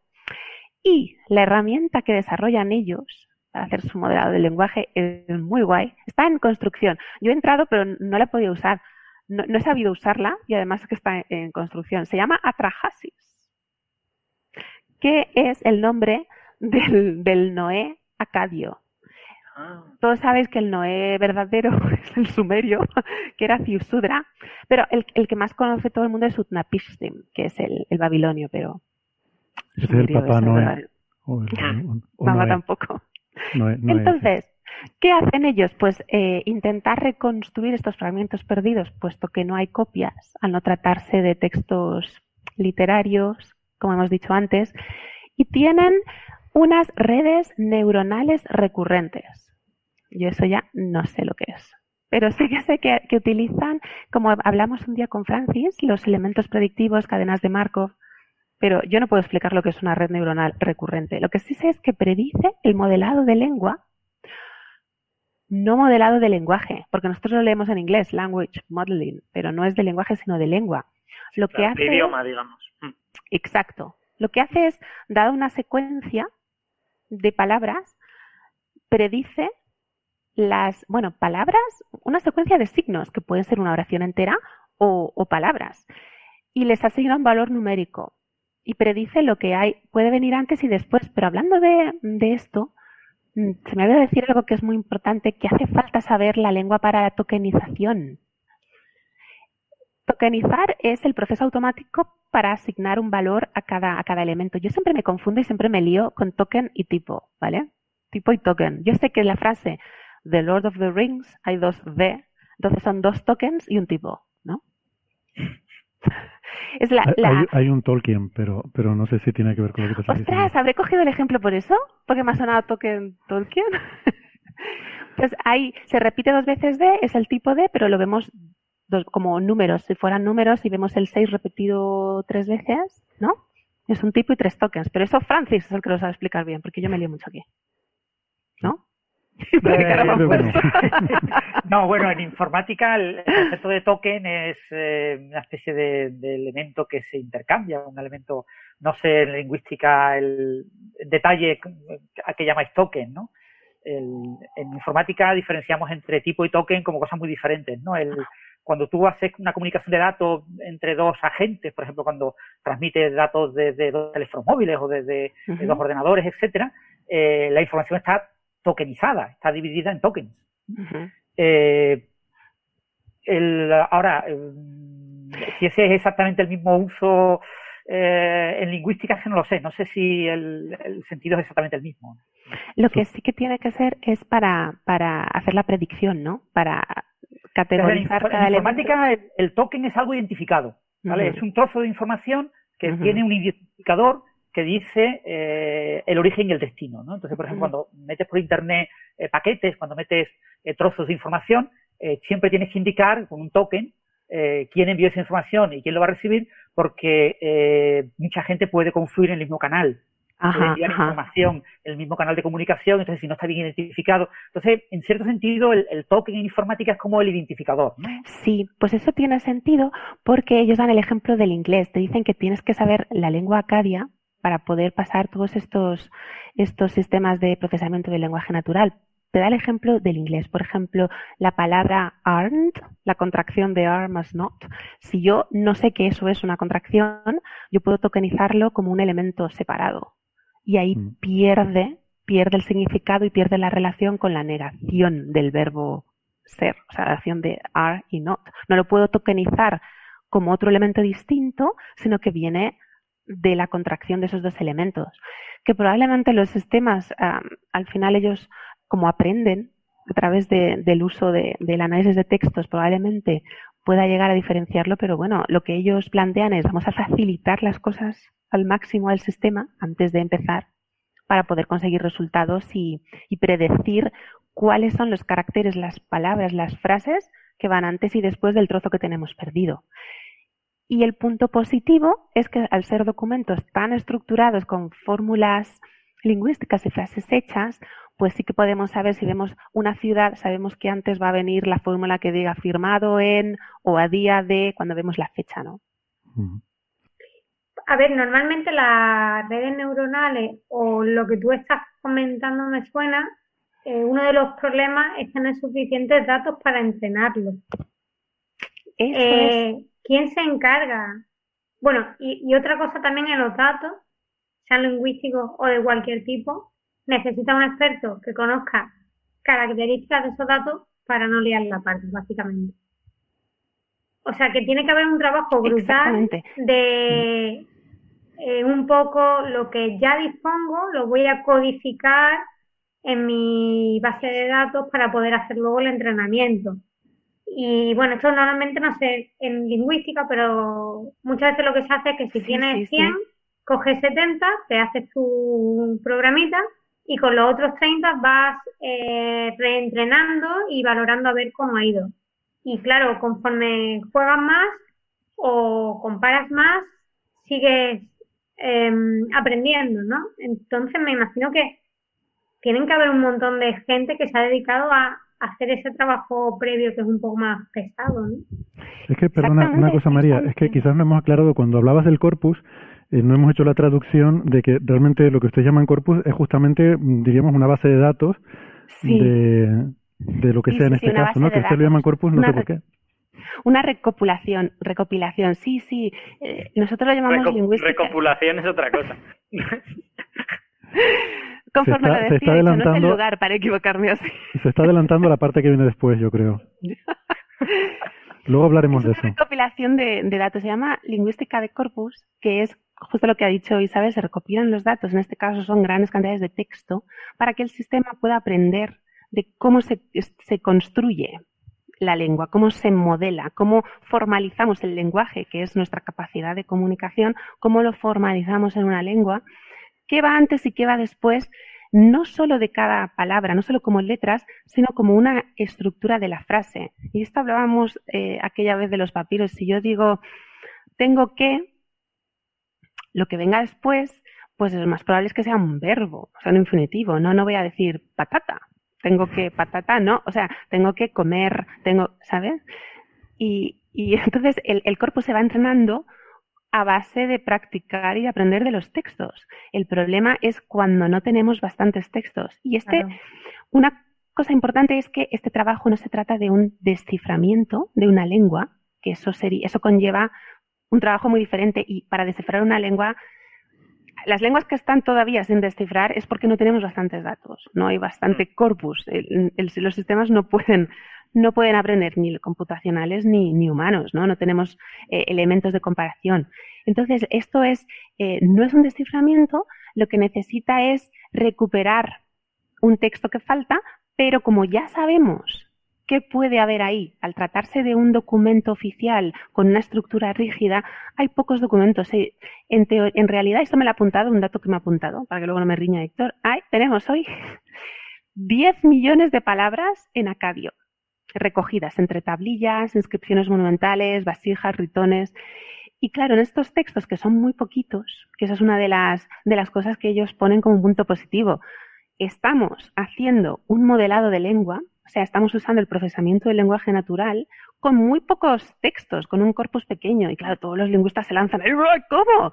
Mm. Pero es que es un tipo de textos diferente. No es desciframiento de una lengua, ya sabemos, pues ya conocemos la lengua, y además es una estructura que sabemos con bastante probabilidad lo que puede haber ahí. También cuidado con, con, este asunto, porque el acadio es una lengua que fue utilizada durante cuánto, ¿2000 años? ¿2500 años? Entonces seguramente tampoco es igual el acadio del tercer milenio antes de Cristo que el acadio aqueménide, ¿no? O sea que, Exacto. Además el, el acadio se divide en dos. Lo que llamamos asirios y babilonios son dos dialectos de la misma mm. lengua. Y claro, dentro de cada dialecto también hay variedades y, como dices muy bien, separadas en el tiempo y en el espacio. O sea que hay que centrarse en un momento en el tiempo y en el espacio. Y eso, pues y eso quiere decir que ese corpus, aunque sea muy grande, quizás si tú estás estudiando un momento determinado, pues depende, porque a lo mejor igual es un momento de esplendor en el que tienes un montón de tablillas y lo conoces muy bien, o es un momento de crisis y conoces relativamente mal la lengua de ese momento. Exactamente, exactamente. Es muy importante eh, definir, centralizar y limitar el, objeto de estudio en este caso. Mm.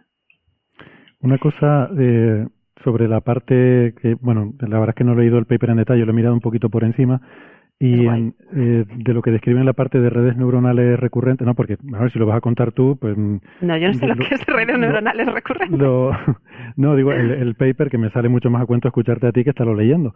Pero mm, eh, la parte esa que, que me interesaba más de las redes neuronales es curioso porque se parece mucho a la que tenemos en los móviles, al fin y al cabo, el texto predictivo que tenemos en los móviles para hacernos ese auto, esas sugerencias que nos da según vamos escribiendo. ¿no? Sí, el autocompletar. Eh, solo que tiene mm, mucha más memoria a largo plazo, ¿no? O sea, digamos que lo que nosotros tenemos en el móvil funciona casi casi a nivel de frase y poquito más. Mm, no sabe lo que escribiste es un párrafo porque tampoco escribes párrafos. Mm, pero muy importante eso. Pero aquí sí, porque el contexto es fundamental. Es que ese es uno de los grandes problemas de estos sistemas de modelado del lenguaje, lo he dicho yo mal, ¿eh? de language modeling, las dependencias. las predicciones, eh, es fácil predecir lo que va inmediatamente antes o inmediatamente después, sobre todo si conoces la lengua. Hablábamos ya de esto, por ejemplo, en algún programa con Francis, que si yo tengo una L, en español después no va a venir una R, si es la misma palabra. O sea, si tengo mm. una T, puede venir una A, una R, una L, pero junto en una palabra no va a venir nunca. Entonces, dentro de lo que cabe, es relativamente fácil eh, predecir lo que va inmediatamente antes y después. Pero cuando ya hablamos de mucho espacio, predicciones, em, dependencias a larga distancia, las anáforas, las subordinadas, este verbo de quien pertenecía, ahí es donde nos perdemos. Y eso es lo que, el, un poco el, el grial ¿no? de, de, lingüística computacional, solucionar esas ambigüedades. Me dice Héctor que otra vez que me he movido el micrófono, perdón. ¿Cómo? Que, me pongo el micrófono bien, perdón. Ah, vale, bien, bien. Eh, bueno, pues, pues nada. Una cosa, no, no, no, no podemos terminar aún, porque no, una cosa es la conclusión. No iba a terminar, iba, bueno, sí. Ah, vale. Pensaba que ya me vas a decir, basta de Babilonio. Las conclusiones, las conclusiones que, aparte de que, bueno, que es muy importante el estudio para poder conocer más información sobre las civilizaciones antiguas y que tienen una, un porcentaje de éxito muy grande, hay una conclusión que dice que los resultados son mejores en, a nivel semántico que sintáctico. Y eso es lo que hablábamos antes fuera de, antena, Isabel y yo, que es un lujo estar aquí contigo en persona, bueno, en persona virtual. Que mm, en realidad, como no es un desciframiento, no está buscando la estructura de la lengua y tampoco se puede eh, sacar estructuras muy distintas en este tipo de textos que ya hemos dicho que tienen unas frases hechas y unas fórmulas que, no van a cambiar. Y lo que quería decir es que tú no puedes aprender una lengua extranjera aprendiéndote solo palabras. Una lista de vocabulario, así como empezamos todos a aprender un idioma, te aprendes unas palabras, pero luego el ponerlas juntas es el problema, ¿no? Y en este caso, al no tratarse de un desciframiento ya cómo se ponen juntas. Entonces es un problema menor. Por eso lo que buscan son eh, expresiones idiomáticas. Yo tengo, yo tengo una pregunta, María. Se ha medio colgado durante un momento, pero creo que has vuelto. El, eh, yo, tengo, yo tengo una pregunta, que es la siguiente.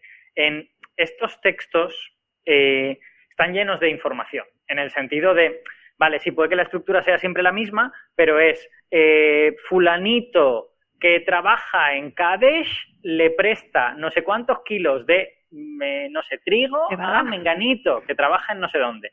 Entonces, mi pregunta es, ¿qué tipo de aportación pueden hacer estas redes? Porque esa información obviamente está perdida para siempre. O sea, quiero decir, si no está el nombre de no sé quién, o no está el nombre de la ciudad donde trabaja, o no está el nombre de de, cuántos kilos de, trigo le está prestando, eso la red neuronal no lo puede sacar, porque la red neuronal no, es magia. Entonces, realmente, ¿para qué es interesante esta red neuronal? Porque toda esa información, lógicamente, está perdida si, si no está en la tablilla. Sí, como dices tú muy bien, si no está la fecha o el lugar, que es uno de los puntos clave de esas tres partes en las que está estructurado el documento no se puede adivinar. Se mm. puede, se puede ir relacionando la información con lo que va antes y va después. Por ejemplo, si no sabemos cuándo, pero nos habla de un rey más abajo, pues puedes imaginar qué tipo de ciudad sería. Y puedes ir hacia atrás y ver si en las ranuritas que ocuparían esos caracteres si cuadra a modo de crucigrama o sopa de letras. Ah, y relacionar pues los, los contextos. Si hay un tipo de objeto ritual, sabemos que se celebraba en tal sitio, en tal lugar, ir recomponiendo. A lo mejor lo que encuentro en una tablilla no me dice nada, pero en otra tengo la otra palabra que, que juntas. Tenet. Vale.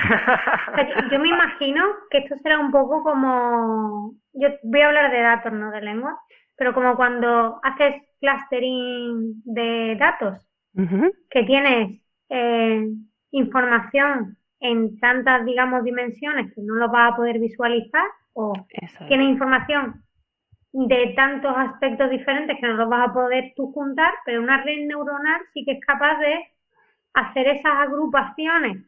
Estoy pensando en edad, ¿vale? Pero las agrupaciones, por ejemplo, en años, pues este es el clúster de este año, este es el clúster del otro año. Y a lo mejor hay elementos comunes que a simple vista o, o leyendo con profundidad no lo puedes reconocer, sin embargo, una red neuronal puede identificar que este elemento pertenece a este clúster, que está etiquetado con esta edad y, bueno, a lo mejor por llevar los tiros. Pero al final, si haces datos de redes neuronales, vas a necesitar tener al menos alguna información que te permita, suficiente información que te permita crear estos clústeres. Y poder interpretarlos. Y, sí, que es verdad, sí que es verdad que si te puede, perdona Héctor, un momentín solo. Em, si te puede dar esa información, eso sí que es relevante, porque imagínate que te dice, durante el reinado del rey no sé quién, hubo mucho comercio con trigo, mientras que en el rey siguiente el trigo desaparece y se comercia con no sé qué. Eso puede ser información importante para un historiador. Es que iba a decir que, de, bueno, de hecho, sobre tu pregunta anterior, pero que también tiene que ver con esto, tu pregunta anterior, Alberto, que si miras en, en las conclusiones del paper, una cosa que dicen es Dice, este trabajo utiliza textos digitalizados disponibles para entrenar el modelo, eh, para restaurar eh, documentos de economía diaria y administrativos del imperio persa de los siglos VI al IV antes de Cristo. Y luego dice, a medida que la cantidad de textos digitalizados crezca, el modelo se puede entrenar para restaurar textos dañados que pertenezcan a otros géneros, como textos científicos o literarios. Así que te pone ahí también un poco la zanahoria, ¿no? El, sí, te hace el te dice que es muy importante y que hay que seguir apoyando. Mm. no, no, hombre, está, está, claro que se está empezando en todas estas cosas. No, yo lo que lo, lo que quería poner de, de, relieve es el punto de que hay información que se pierde y que es irrecuperable, ¿no? Que, que si que si tú lo que quieres saber es realmente cuántos kilos de no sé qué le vendió no sé quién y eso no está, pues eso no está y se acabó. Sí, bueno, pero la que puedas recuperar. Lo que por el tamaño, ¿no? Por el número de caracteres, pues igual ahí se puede inferir algo. Pero que de la que puedas recuperar, pues puedes recuperar algo, ¿no? Eh, O sea, que, que, es de lo que al final se trata, supongo. Eh, ¿Algo más sobre Babilonio, María? Mm. Estoy satisfecha. Estás satisfecha. vale. Pero, pues, pero yo quiero...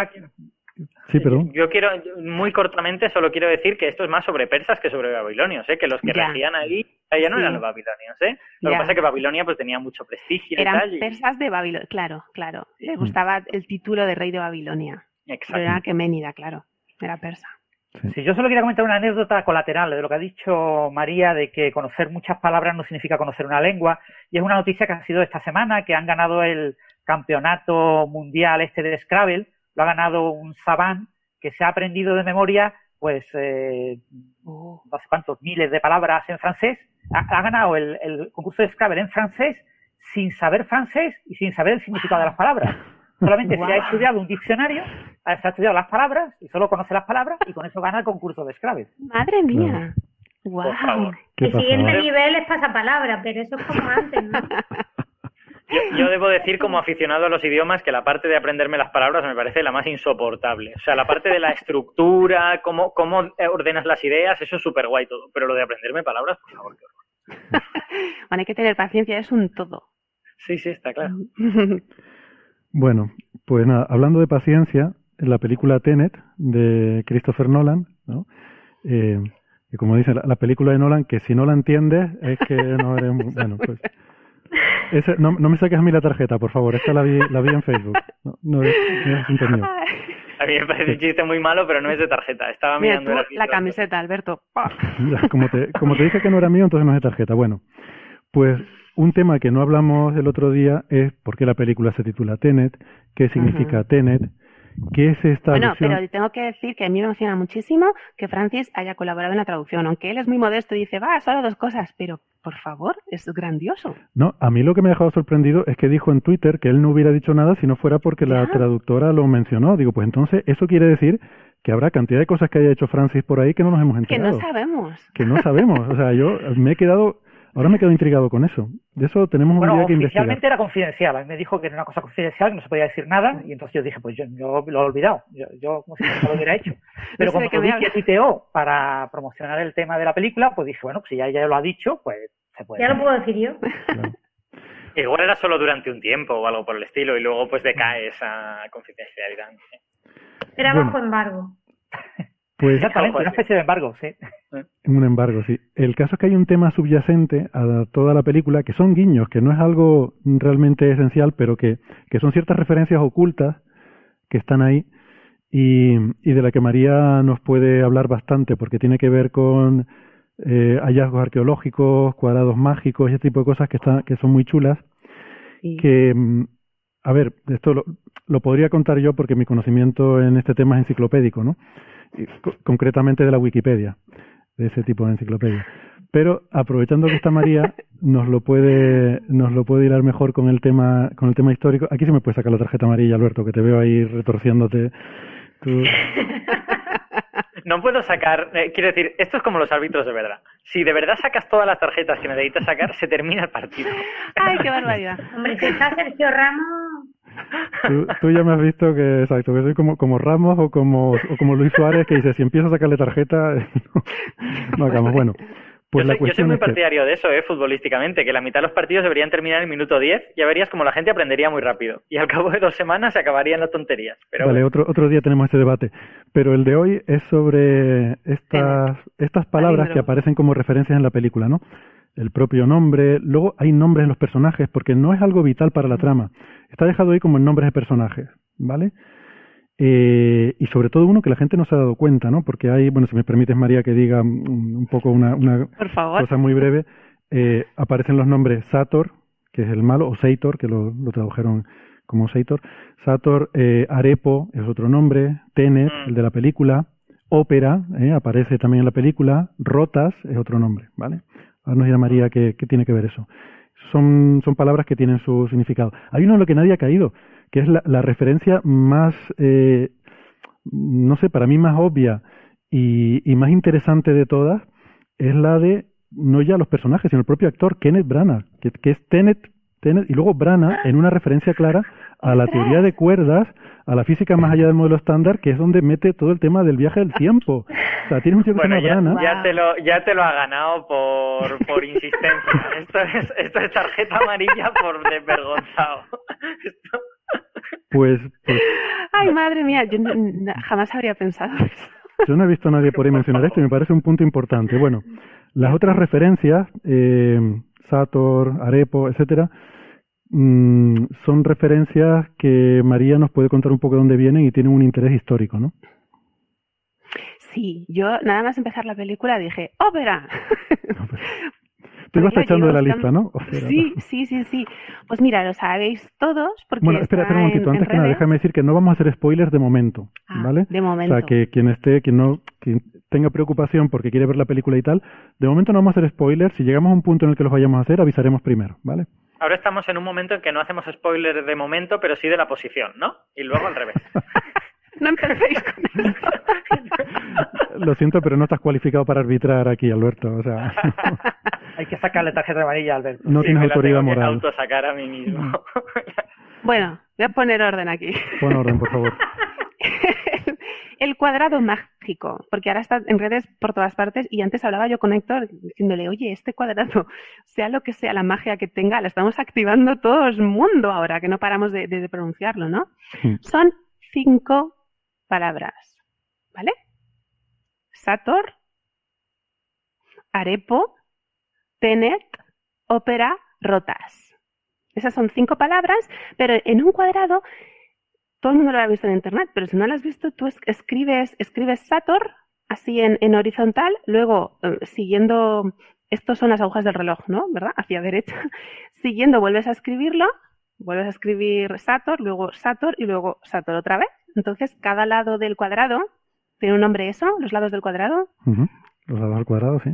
Los lados, sí. Los lados. Claro. Vale, a lo mejor tiene un nombre matemático que no, que no sé. Los lados. Cada lado dice lo mismo y luego eh, una palabra debajo de otra, escrita debajo de otra, Sator, Arepo, Tenet, Ópera, Rotas, se leen igual. Son, son todas de cinco letras, derecha, hay que decir, son, son cinco palabras de cinco cinco letras. letras. Y ahí está la magia, ¿no? 5 por 5, 25. Lu- Luego volvemos a eso, sí. Luego, luego volveremos a esa referencia. No hay que Vale. seguir con la rima. ya, es que la rima tiene que ver con la teoría de, de Héctor. en fin. ¿Cómo que de Héctor? ¿Ahora te estás rajando? Bueno, sigue, Sí. sigue. Entonces, estas, esto mm, primero tengo que decir que se le llama el cuadrado de palíndromos, pero no son palíndromos. Palíndromo es tenet. Mm. Palíndromo es una palabra que se lee igual de izquierda a derecha que de derecha a izquierda. Puede ser una palabra o una frase. Hay una frase en todos los libros de primaria de los coles que es dábale arroz A la zorra, zorra Zorra abad. abad. eh, ¿Sabéis cómo lo sabéis todos? Eso es una, es- cada palabra no son palíndromos, pero la frase sí lo es. Las palabras como Hay por un, ejemplo, déjame, que añada una cosa. Hay un palíndromo súper guay que, que lo inventó Julio Cortázar, que es átale demoníaco Caín o me delata. Sí, señor. Lo he visto en, Increíble. en, en una revista sobre palíndromos, porque está investigando yo esto.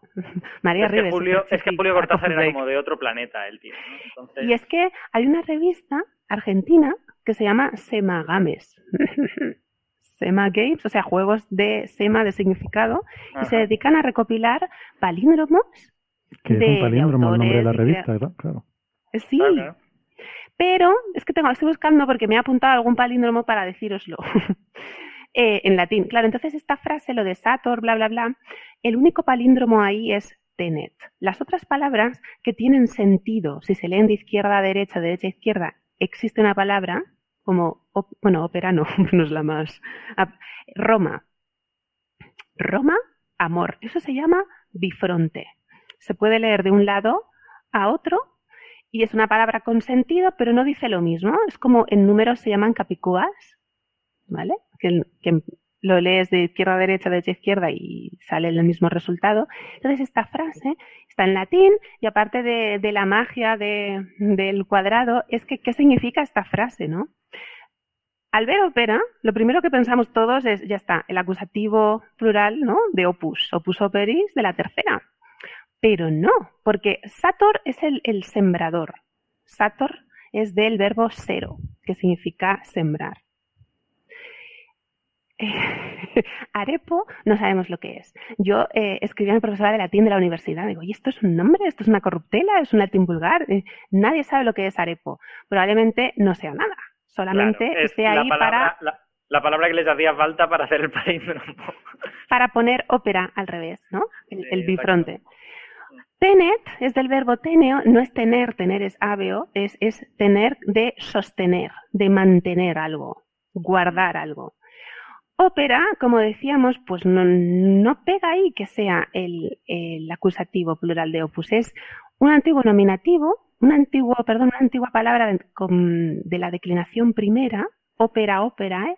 y ahí es un ablativo. Entonces está haciendo de complemento circunstancial de tenet, ¿vale? Significa de manera operativa, si me perdonáis el chiste malo, eh, si lo veis en, en, internet, la traducción del cuadrado os dicen el sembrador arepo maneja con destreza las ruedas o algo así, ¿no? Rotas es el acusativo plural, son ruedas. Lo que quiere decir es que tiene, mantiene las ruedas en buen uso. Las mantiene bien, o sea, hace algo con las ruedas, el sembrador arepo este. ¿Y qué es este cuadrado? Pues es un juego de palabras, es una magia. Yo estaba investigando sobre esto y se, se, ha utilizado, casi todos son medievales y se encuentran pues grabados o pintados en muros en iglesias o en zonas relacionadas con el culto cristiano. Claro, porque se puede reordenar, tiene esta reordenación que tiene una, una lectura cristiana, ¿no? Hmm. Pues esa reordenación se descubrió en los años 20. La descubrieron tres personas de manera independiente, buscando un significado a, estas, a, esta, a esta frase mágica que se usaba en la Edad Media o en el Renacimiento como una magia para curar, para curar la locura, para curar el mal de estómago, mal de amor. Es, una letanía, ¿vale? Como las de Dune. Pero como un tipo de hechizo.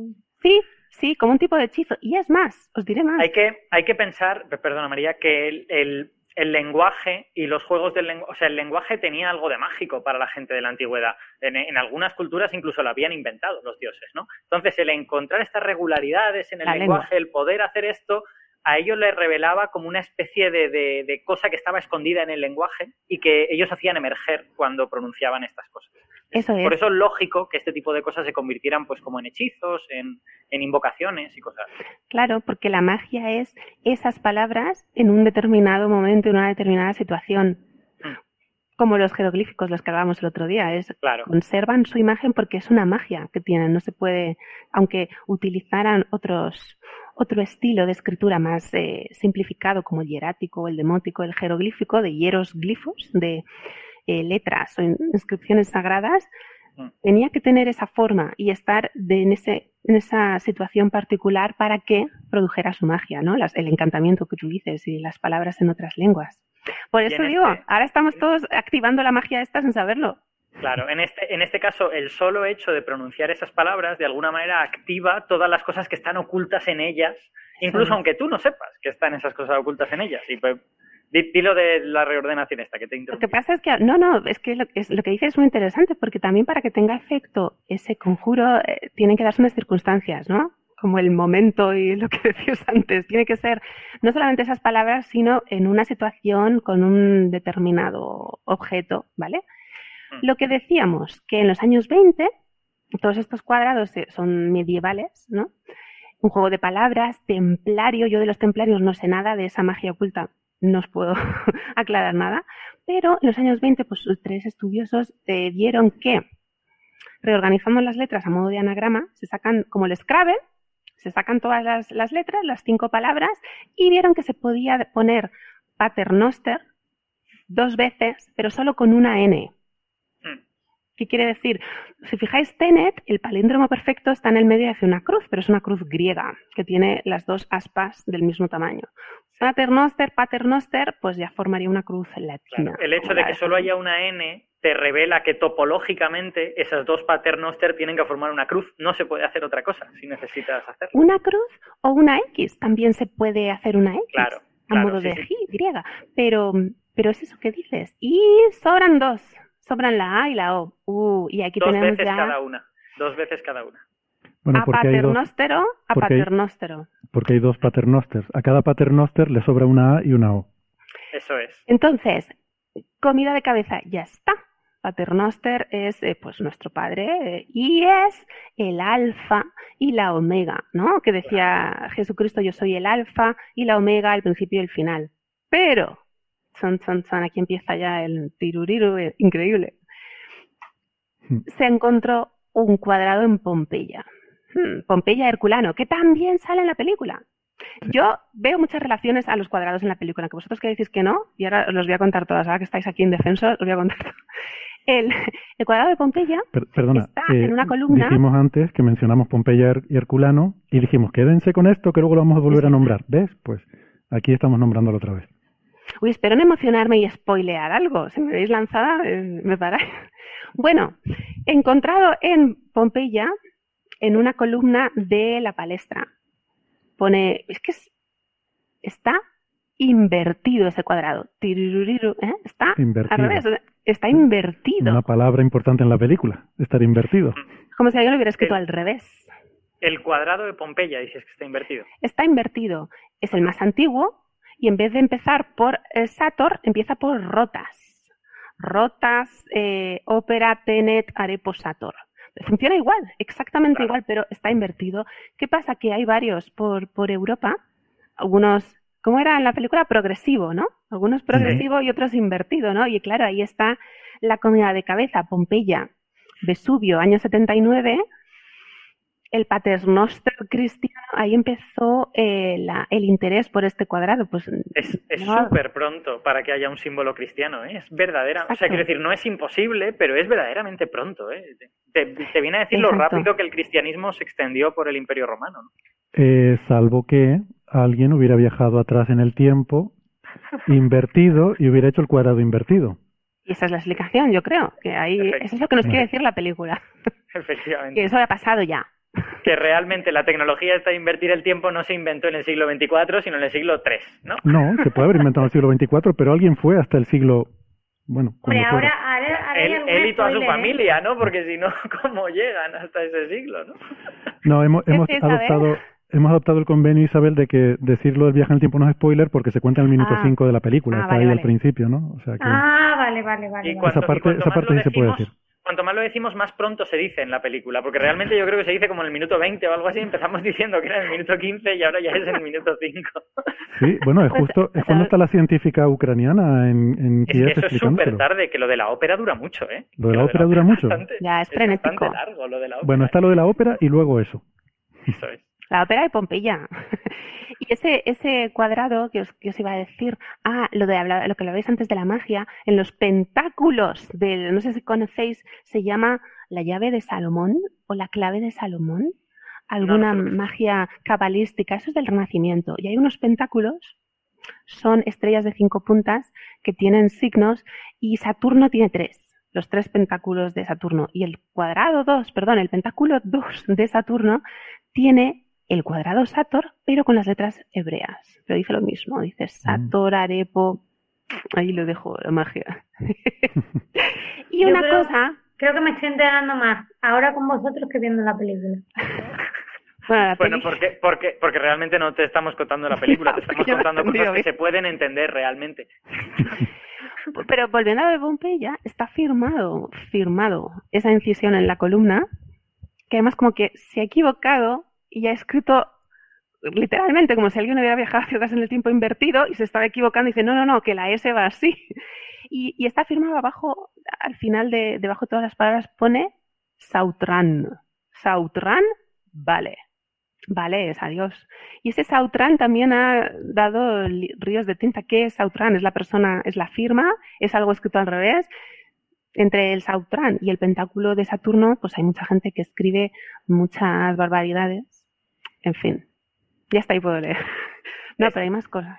Simplemente nunca, nunca sabremos porque está Nunca ese- sabremos, es un juego. ahí. Es un juego de palabras, un palíndromo como... Y me he apuntado yo a ver si lo encuentro. Jope. En Twitter he visto... En Twitter De he visto... Pompeya, de Pompeya a Twitter. No, es que es un señor, mira, la cuenta se llama Víctor Carbajo, ¿vale? Y ha escrito, y escribe palíndromos, y lo he visto, lo he descubierto en Twitter y estoy haciendo aquí publicidad, pero es que es suyo y se lo tengo que, tengo que darle crédito. Y el palíndromo que ha escrito es, esa película Tenet a Lucy le pasé. El metatenet, el metapalíndromo, ¿no? Qué gracioso. Está bueno. Y, no, y otro, otro palíndromo romano, también muy famoso, que estudiamos en, en el COUL, en la universidad, Roma TV, espérate que lo encuentre. Héctor me va a decir por qué no te lo apuntas bien. No, yo no te digo esas cosas. Roma TV subito motivus ibit amor, que se lee igual al revés, que es eh, Roma, eh, el, el amor a ti se desvanecerá de repente o algo así. O sea, que, que es un juego de, de toda la vida. Sí, Lo que yo, me sé pasa otro es- palíndromo, yo me sé otro palíndromo en latín porque jugábamos con él unos amigos de la universidad y yo, eh, que es ingirum imus nocte et consumimur igni, que es en, por la noche damos vueltas o nos movemos en círculos y nos consume el fuego. Nadie sabe muy bien lo que significa, pero parece que es una, es una alusión a las ¿no? polillas. No, no, no, a las polillas. polillas dan vueltas por la noche y, y les consume el fuego cuando terminan. Claro, en aquella época no había bombillas, había antorchas. Pues son juegos de palabras, pero este tiene mm, este, este misterio, ¿no? Que se forma paternoster y qué probabilidades hay, matemáticamente hablando, Era mi sea pregunta. una ¿eh? casualidad. Pues yo les voy a decir una Yo creo que cosa, no- porque Yo creo que no es una casualidad bajo ningún concepto. no, seguro que no es casualidad. Es paternoster y sobran la A y la O, que son alfa omega, que es una referencia Pero, a Cristo. pero me olvidé decir que la alfa, el alfa y la omega, eso está en el Apocalipsis de San Sí. Juan. Que eso no se había escrito aún. Cuando en el 79, eso es del siglo, si no me equivoco, del siglo segundo. Sí, o sea pero que no, esa identificación, ya, ya, pero A lo no, mejor- sabemos- no estropees no mi teoría cuán- con tus hechos. no- no sabemos cuán antigua es la tradición de decir esa, esa frase. Puede ser más y es que a, Pues a- a lo mejor eso- solamente buscaban simetrías. De que sobraran dos y dos. No lo sé. o que Fíjate, hacían falta esas letras para formar O que hacían todas. falta para. Yo solo digo una cosa. La gente se come el tarro diciendo que ahí sale paternoster, te sobra una A y una O. Y ahora escuchen esto, les va, les va a volar la cabeza. ¿Cómo se llama el director de la película? Christopher, ojo, Nolan. Nolan no es un palíndromo, pero casi. Si tú lees Nolan al revés, es Nalon, que es casi como un palíndromo, salvo por la A y la O. Sobran la A y la O. Por tanto, Ya lo tienes, ya lo tienes. Nolan es un palíndromo con la alfa y la omega. Nolan es Jesucristo, ¿vale? es el Mesías. Ese es el primer mensaje que, Ese es el primer mensaje. que cierto. sacamos de aquí. Yo creo que tiene suerte de no ser polaco y que el apellido es fácil de encajar. ¿eh? O sea, porque, porque coge uno de estos apellidos que son impronunciables y no le Vamos a encaja. hacer palíndromos. Otra cosa. No, pero estas cosas mágicas funcionan en latín. Eh, tiene que ser en latín. Pues otra cosa con las letras es que la, la N de Tenet está en el centro. Entonces sería Mm. alfa, ni, omega, ¿no? Como el, el paternoster, porque todos los, los dioses de todas las civilizaciones, eh, ahora hablando ya en serio, todos han sido padres. O sea, no, no es que sea solo eh, Jesucristo, el dios cristiano. Entonces sería como, esto, esto son teorías que, que escribe la gente, ¿qué sería? Bueno, pues, todas no, ¿eh? Porque piensa en el budismo. futuro. En, en el budismo no hay un, no hay un padre Bueno, en es ese verdad, sentido. es verdad, es mucho un más poco friendly, user friendly.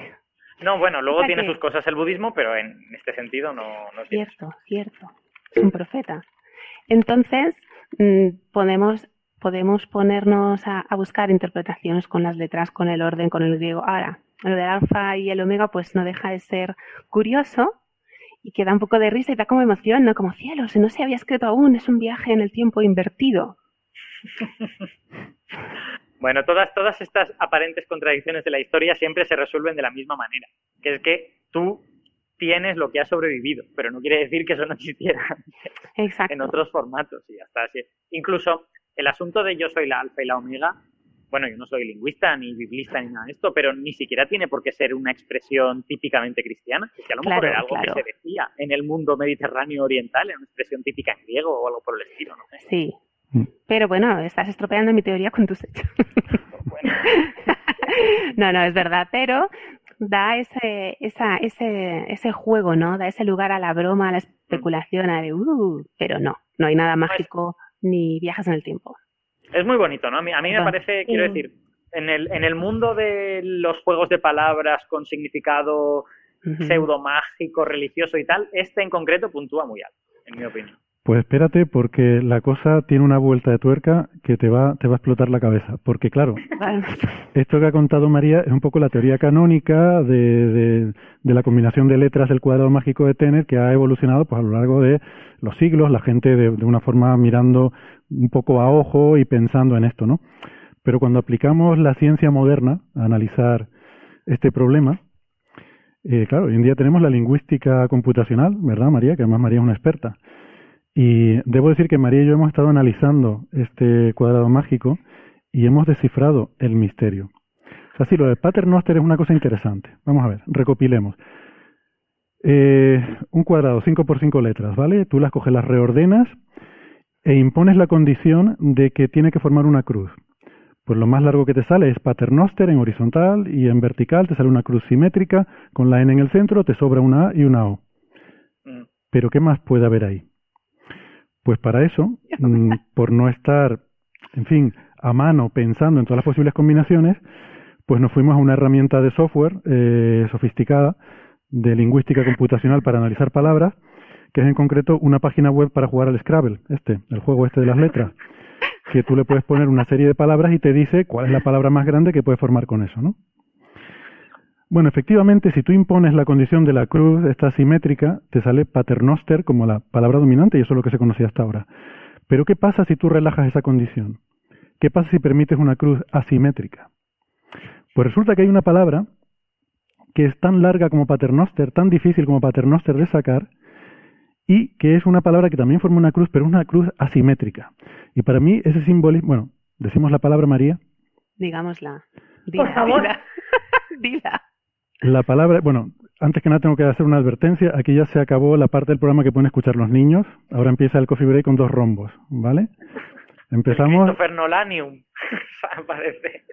empezamos, empezamos el programa con dos rombos. Por favor, los niños a la cama, ¿eh? Les ponemos el Casimiro, como se llamaba aquel que venía. Por favor, eso es más viejuno. Eso, Eso no tengo ni idea de lo que es. Eso los juveniles ya no sabían lo que era. los que los que han entendido la gracia que sepan que son grupo de riesgo del COVID-19. Eh, bueno, ya hemos dado tiempo a, a los niños a acostarse, ¿no? La palabra que puede formar es penetrators, con S, en plural, ¿vale? Varios. Varios penetrators, que tiene un- una connotación claramente fálica y sexual.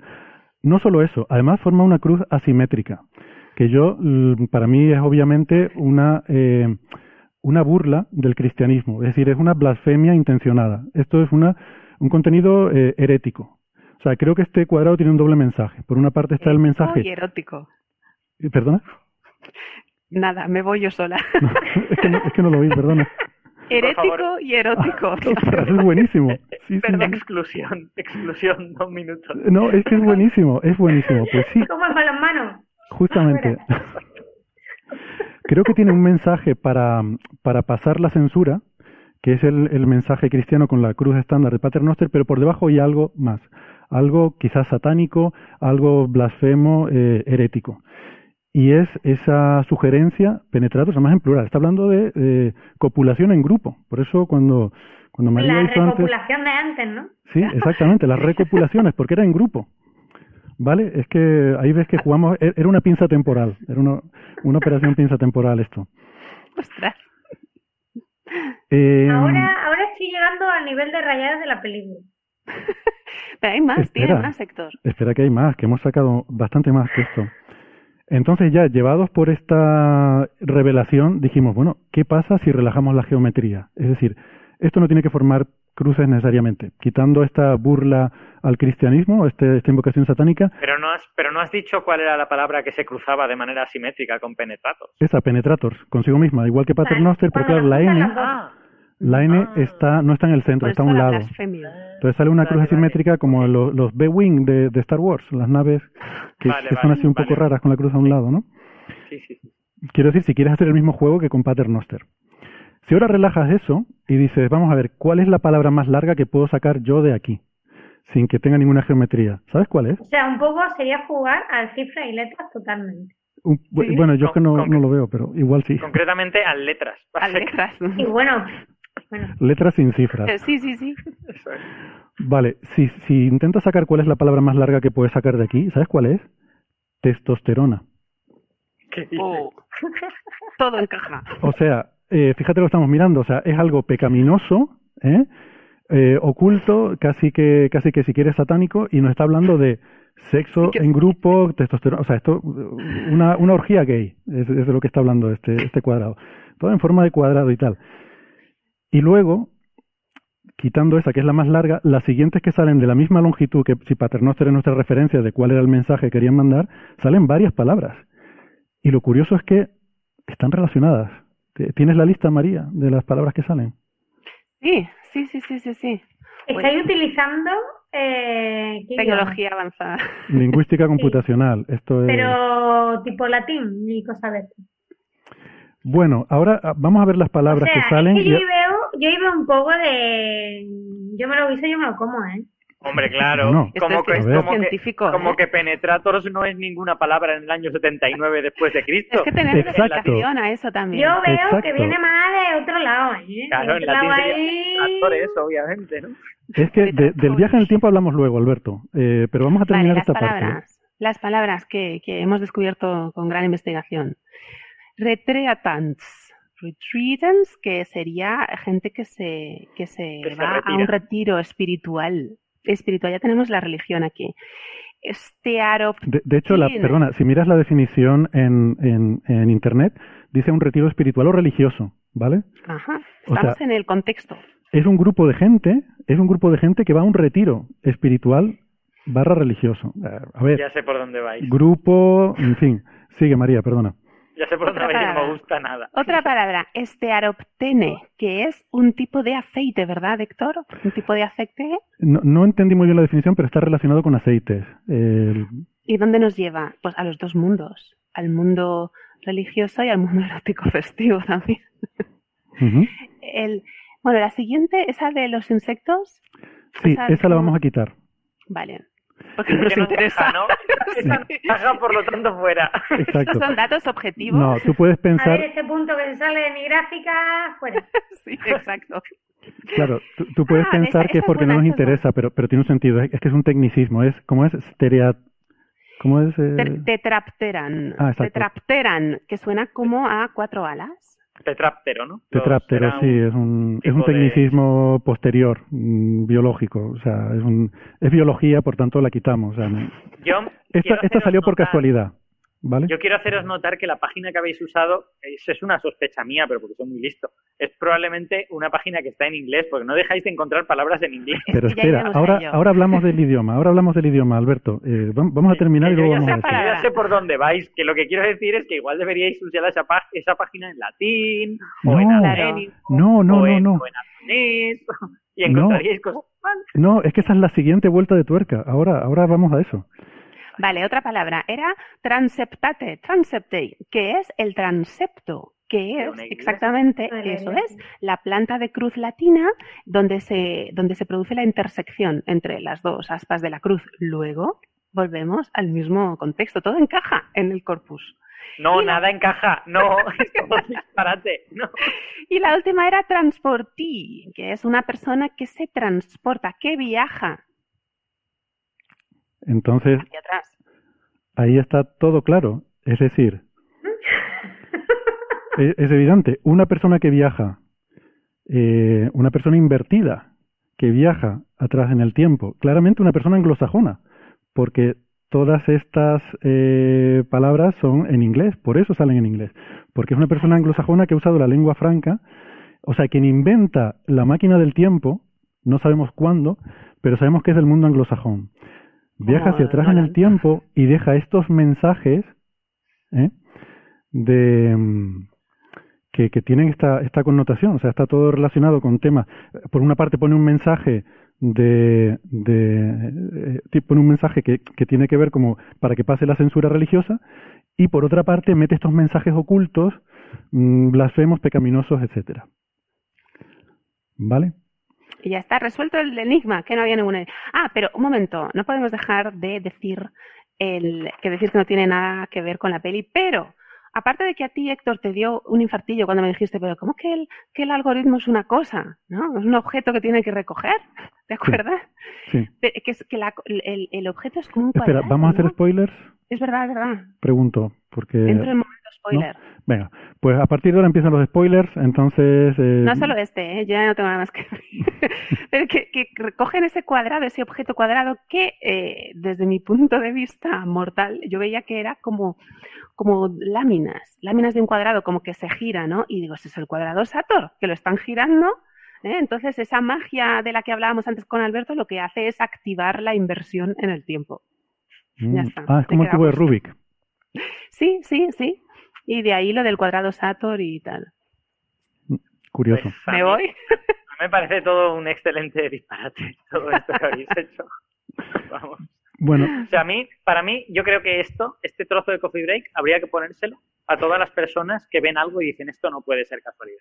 Pues le pones O sea, este trozo de Coffee Break y dices, mira, mira la de casualidades que ocurren con cosas del año 79 después de Cristo. Ahí está, es que solo se pones a ese era justamente palabras. ese era justamente el punto, ¿no? Que cuando uno dice Claro. reordeno las palabras y sale paternoster y me, so- me sobra alfa y me sobra yo y esto es alfa omega y tal y lo, lo sobreinter- sobreinterpreto todo, pues que realmente siguiendo ese juego puedes llegar a cosas realmente alucinantes, ¿no? No te sale lo que tú quieras. Sí.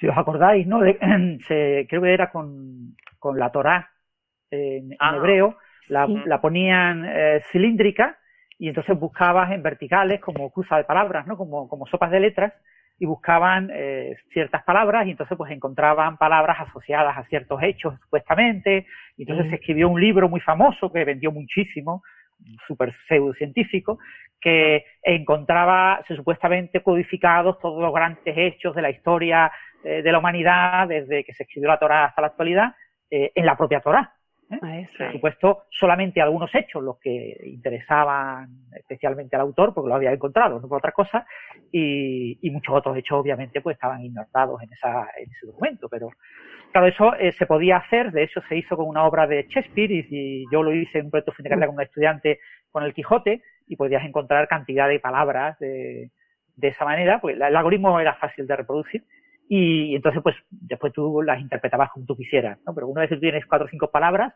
tú ahí te construyes la historia que te dé la gana para unirlas y, y comentarlas de por qué aparecen en cierta en cierto lugar más o menos asociadas. Yo, Yo, la- yo la debo decir que me leí ese libro en su momento, me lo, me lo compré cuando era jovencito y me, y me resultó muy impresionante y tal y cual, hasta que luego ya me empecé a dar cuenta que era todo un poco, un poco arbitrario y que, Claro, Y como todos. Claro, y que solo te comentaba lo que le había salido, ¿no? No te comentaba un trillón de otras cosas. Pero, pero durante una época yo dije, hola, pero por favor. quiero decir que la moraleja de todo esto es la, importancia del análisis en estadística y de descartar los efectos de fluctuación estadística, que a veces cuando hablamos de cosas como yo que sé, cosas que se ven en el fondo cósmico de microondas y tal, y decimos, bueno, pero es que eso es compatible con fluctuación estadística, aunque sea por casualidad, con qué tal. Y a lo mejor mucha gente dice, dice, buah, pero eso es que así entonces mm, no puedes no puedes demostrar nada. No, sí, hay cosas que sí se pueden demostrar. Quiero decir que hay test estadísticos para ver cuándo una determinada señal, una determinada detección es significativa y cuando, bueno, pues a lo mejor lo es o a lo mejor es simplemente, pues eso, casualidad, lo que se dice una, una fluctuación estadística, ¿no? Esas cosas pasan. Tú te pones a tirar una moneda y puede salir cuatro veces seguida cara, perfectamente. Mm, no pasa nada, eh, puede ocurrir. Bueno, es más, es más, hay, eh, no sé si hay artículos, supongo que sí que habrá algún artículo al respecto. El, se puede distinguir cuando eh, estás sacando números aleatorios de una máquina y cuando se los pides a una persona. Ajá. Porque las personas tienden a no, a no poner repeticiones. Sí. A una persona le parece que cara cinco veces, que eso está muy mal, que eso no puede ser ale- aleatorio. Y nunca lo decimos. Y sin embargo, pues la máquina sale a veces con cierta probabilidad. Hay un ejercicio de, bueno, hay una anécdota de un profesor de matemáticas que le puso ese ejercicio a sus alumnos. Les encargó que eh, tiraran una moneda, no sé, 100 veces y, se- y registraran los resultados. A, a un grupo le encargó que se lo inventara, a una, no, a un grupo no. Eh, los dividió en grupos y algunos se tenían que inventar el resultado y otros tenían que tirar la moneda. Y él se propuso adivinar o descubrir quiénes habían tirado la moneda y quiénes lo habían inventado. Y, hombre, no acertó al 100%, pero acertó mucho. No recuerdo ahora los detalles. Y tiene que ver con eso que tú dices, Alberto, que los humanos tendemos a hacer cara cruz, cara cruz, cara cruz. Mientras que al azar a veces salen cuatro caras seguidas. Y eso nosotros no. Uy, si ya ha puesto tres caras, lo siguiente tiene que ser una cruz. Y entonces, Yo- buscando los extremos de la distribución, lograba identificarlos. Ah, Yo esperaba que la conclusión hubiera sido que resulta que se lo habían inventado a los que se lo había dicho y a los que no se lo había dicho. Todos se lo habían que inventado. nadie había tirado la moneda los 100 veces. Puede ser, puede ser. Tampoco sería sorprendente eso. Sí. Y de hecho ahí es llamativo, ¿no? Pero antes cuando no había o no eran tan accesibles los ordenadores y se publicaban tablas numéricas en los journals, había tablas de números aleatorios. Tú ibas a, a buscar números aleatorios en una tabla. Y lo que es todavía más flipante, había artículos con erratas de las tablas de números aleatorios. Wow. que eso ya sí que es divertido. Suena un poco a cachondeo, pero, pero sí, había erratas. Donde... Bueno, yo ya, ya, ya que estamos hablando de Tenet y tal, eh, ¿me dejáis que haga un comentario que a mí me está dejando un poco picueto en los últimos días? Que es que no, no dejo de escuchar en sitios, incluso en medios, en, lo, lo vi en un titular de Shataka o algo por el estilo, hablando de la peli, eh, gente que dice la física cuántica que te permite entender Tenet. Y yo estoy flipando porque no veo, no veo dónde hay física cuántica en la peli. A mí me parece que eso es gente que, como no la ha entendido, debe de ser que es física cuántica. porque, porque claro, todo, toda la mecánica de la peli es so- sobre entropía y sobre cosas totalmente clásicas. Te hacen un par de comentarios de cosas de partículas y antipartículas que son un maldito disparate total y completo y te lo comentan una vez y ya no te lo vuelven a decir porque es porque vamos, porque no tiene ningún sentido. Pero ya está. Sí, y además se lo podía haber ahorrado. Eh, debo Claro. decir que he vuelto a ver la película una segunda vez. En este caso la vi en español. Cuando la comentamos la semana pasada la había visto una vez en inglés. Y, y al- en el segundo visionado pues me he fijado en cosas como la banda sonora y, y ese tipo de cosas, ¿no? Em, la verdad es que me gustó la banda sonora, Alberto, que creo que a ti no. Es verdad que es muy alta, es muy excesiva y es un poco eh, saturante, pero pero mm, pero me, me- pero eso es algo común. Ahora todas las películas son así, es una cosa de te machacan mucho, ¿no? Pero me la verdad que me gustó cuando la volví a escuchar y la peli me siguió pareciendo divertida. Cuando la vi la segunda vez me pareció divertida y me gustó. Yo tengo que decirte sobre la banda sonora que no solo me parece mala, sino que también me parece irrelevante. que que hay, hay bandas sonoras malas que pueden ser relevantes para la peli, esta no lo es. Sí, a mí tampoco me gustó especialmente la banda sonora, pero bueno, yo no soy buen crítico de la banda sonora. Mm. Y me comentaron que, que Zimmer no había podido hacer la banda sonora de esta película porque estaba con otra película, con, Con Con Dune. Dune, ¿no? Con Dune me parece que es. Mm. Estaba con Dune. y- Que por cierto acaba de salir el tráiler estos días. Sí. Sí, Nolan le buscó, lo- pero no pudo. Exacto. Que el tráiler de Dune yo ya lo he visto y la verdad es que si no supiera que era Dune no, habrí- no iría a ver la peli. Porque el tráiler es una- un aburrimiento, es una cosa convencional, que tiene todos los posibles convencionalismos del universo. O sea, tienes la sensación de que va a ser una peli irrelevante totalmente. Que a lo mejor lo es, ¿eh? Igual resulta que es una peli muy mala. Pero, pero como yo confío en Denis Villeneuve, que me parece de los mejores directores de la actualidad, y sé que los trailers los hace gente pensando en que no sé, que el público es tonto y por eso hace ese tipo de trailers, pues voy a no fiarme del trailer y voy a ir a ver la peli. Yo hay muy pocos trailers que me hayan motivado, la verdad, a ver una película. Normalmente me suelen producir el efecto contrario de, mm, no sé, que, hay películas que después de ver el tráiler las ves y, y te gusta más de lo que pensabas basado en el tráiler. O sea que a ver si suerte y este caso es uno de esos, ¿no? Yo cuando era pequeño tenía la sensación contraria, me gustaban mucho los trailers, pero desde que me he hecho mayor y a lo mejor les busco, los interpreto más y tal, me doy cuenta de que no, de que están hechos para que a ti se te quede la idea de en esta película va a haber tiros, va a haber gente que corre y va a haber gente que se besa y ya está. Es lo único que va a haber en esta película. Y claro, como son cosas que a mí me interesan muy poco, Bueno, pero eso es lo más relevante de una película, ¿no? El, si no hay el historia de amor. amor en una película, falta la historia de amor, ¿no? Y tiros tiene que haber y persecuciones, sobre todo en París, tiene que haber persecuciones de coches. Eso. exacto. En fin, ya Eso es un clásico. Pues en este segundo visionado, eh, también aprovechando para fijarme en las cosas que ya sabes que van a pasar luego e irlas viendo con esos juegos que te hace, ¿no? Que te muestra cosas ahora que luego son relevantes. Le has hecho una pinza temporal a la peli. Le he hecho una pinza temporal a la peli. Hombre, tendría que haberlo pasado al revés. Eso no, no lo hice, pero porque no, eh, no me dejaban. En la sala de proyección me dijeron, salga usted de aquí. Pero, pero sí que me reafirmé en la sensación que me daba de que, si bien la idea de la inversión temporal me parecía muy buena, muy original y muy atractiva, me pareció que estaba que, era inconsistente, que había partes en las que estaban muy bien, por ejemplo, o sea, una cosa está muy chula, que si lo piensas tiene que ser así, cuando entran en ese torno, cuando tú vas a entrar en el torno para invertirte, debes ver al otro saliendo, pero claro, tú lo ves al revés, o sea que lo ves entrando también, ¿no? Y viceversa, cuando tú te has vas invertido y te metes en el torno para salir, hay, hay dos tus, eh, te ves a, ti saliendo y el que entró invertido lo estás viendo marcha atrás, o sea, lo estás viendo como que sale, ¿no? O sea que de un torno salen dos y del otro entran dos. Eso está bien reflejado en la película y no es trivial, eh, o sea, requiere pensarlo un poco. Pero luego hay cosas que son inconsistentes, ¿no? Ya les expliqué la semana pasada que me, me molestaba mucho lo de que una bala invertida le pusieras cualquier pistola, hiciera gesto de disparar y se tirara adentro. O sea, no.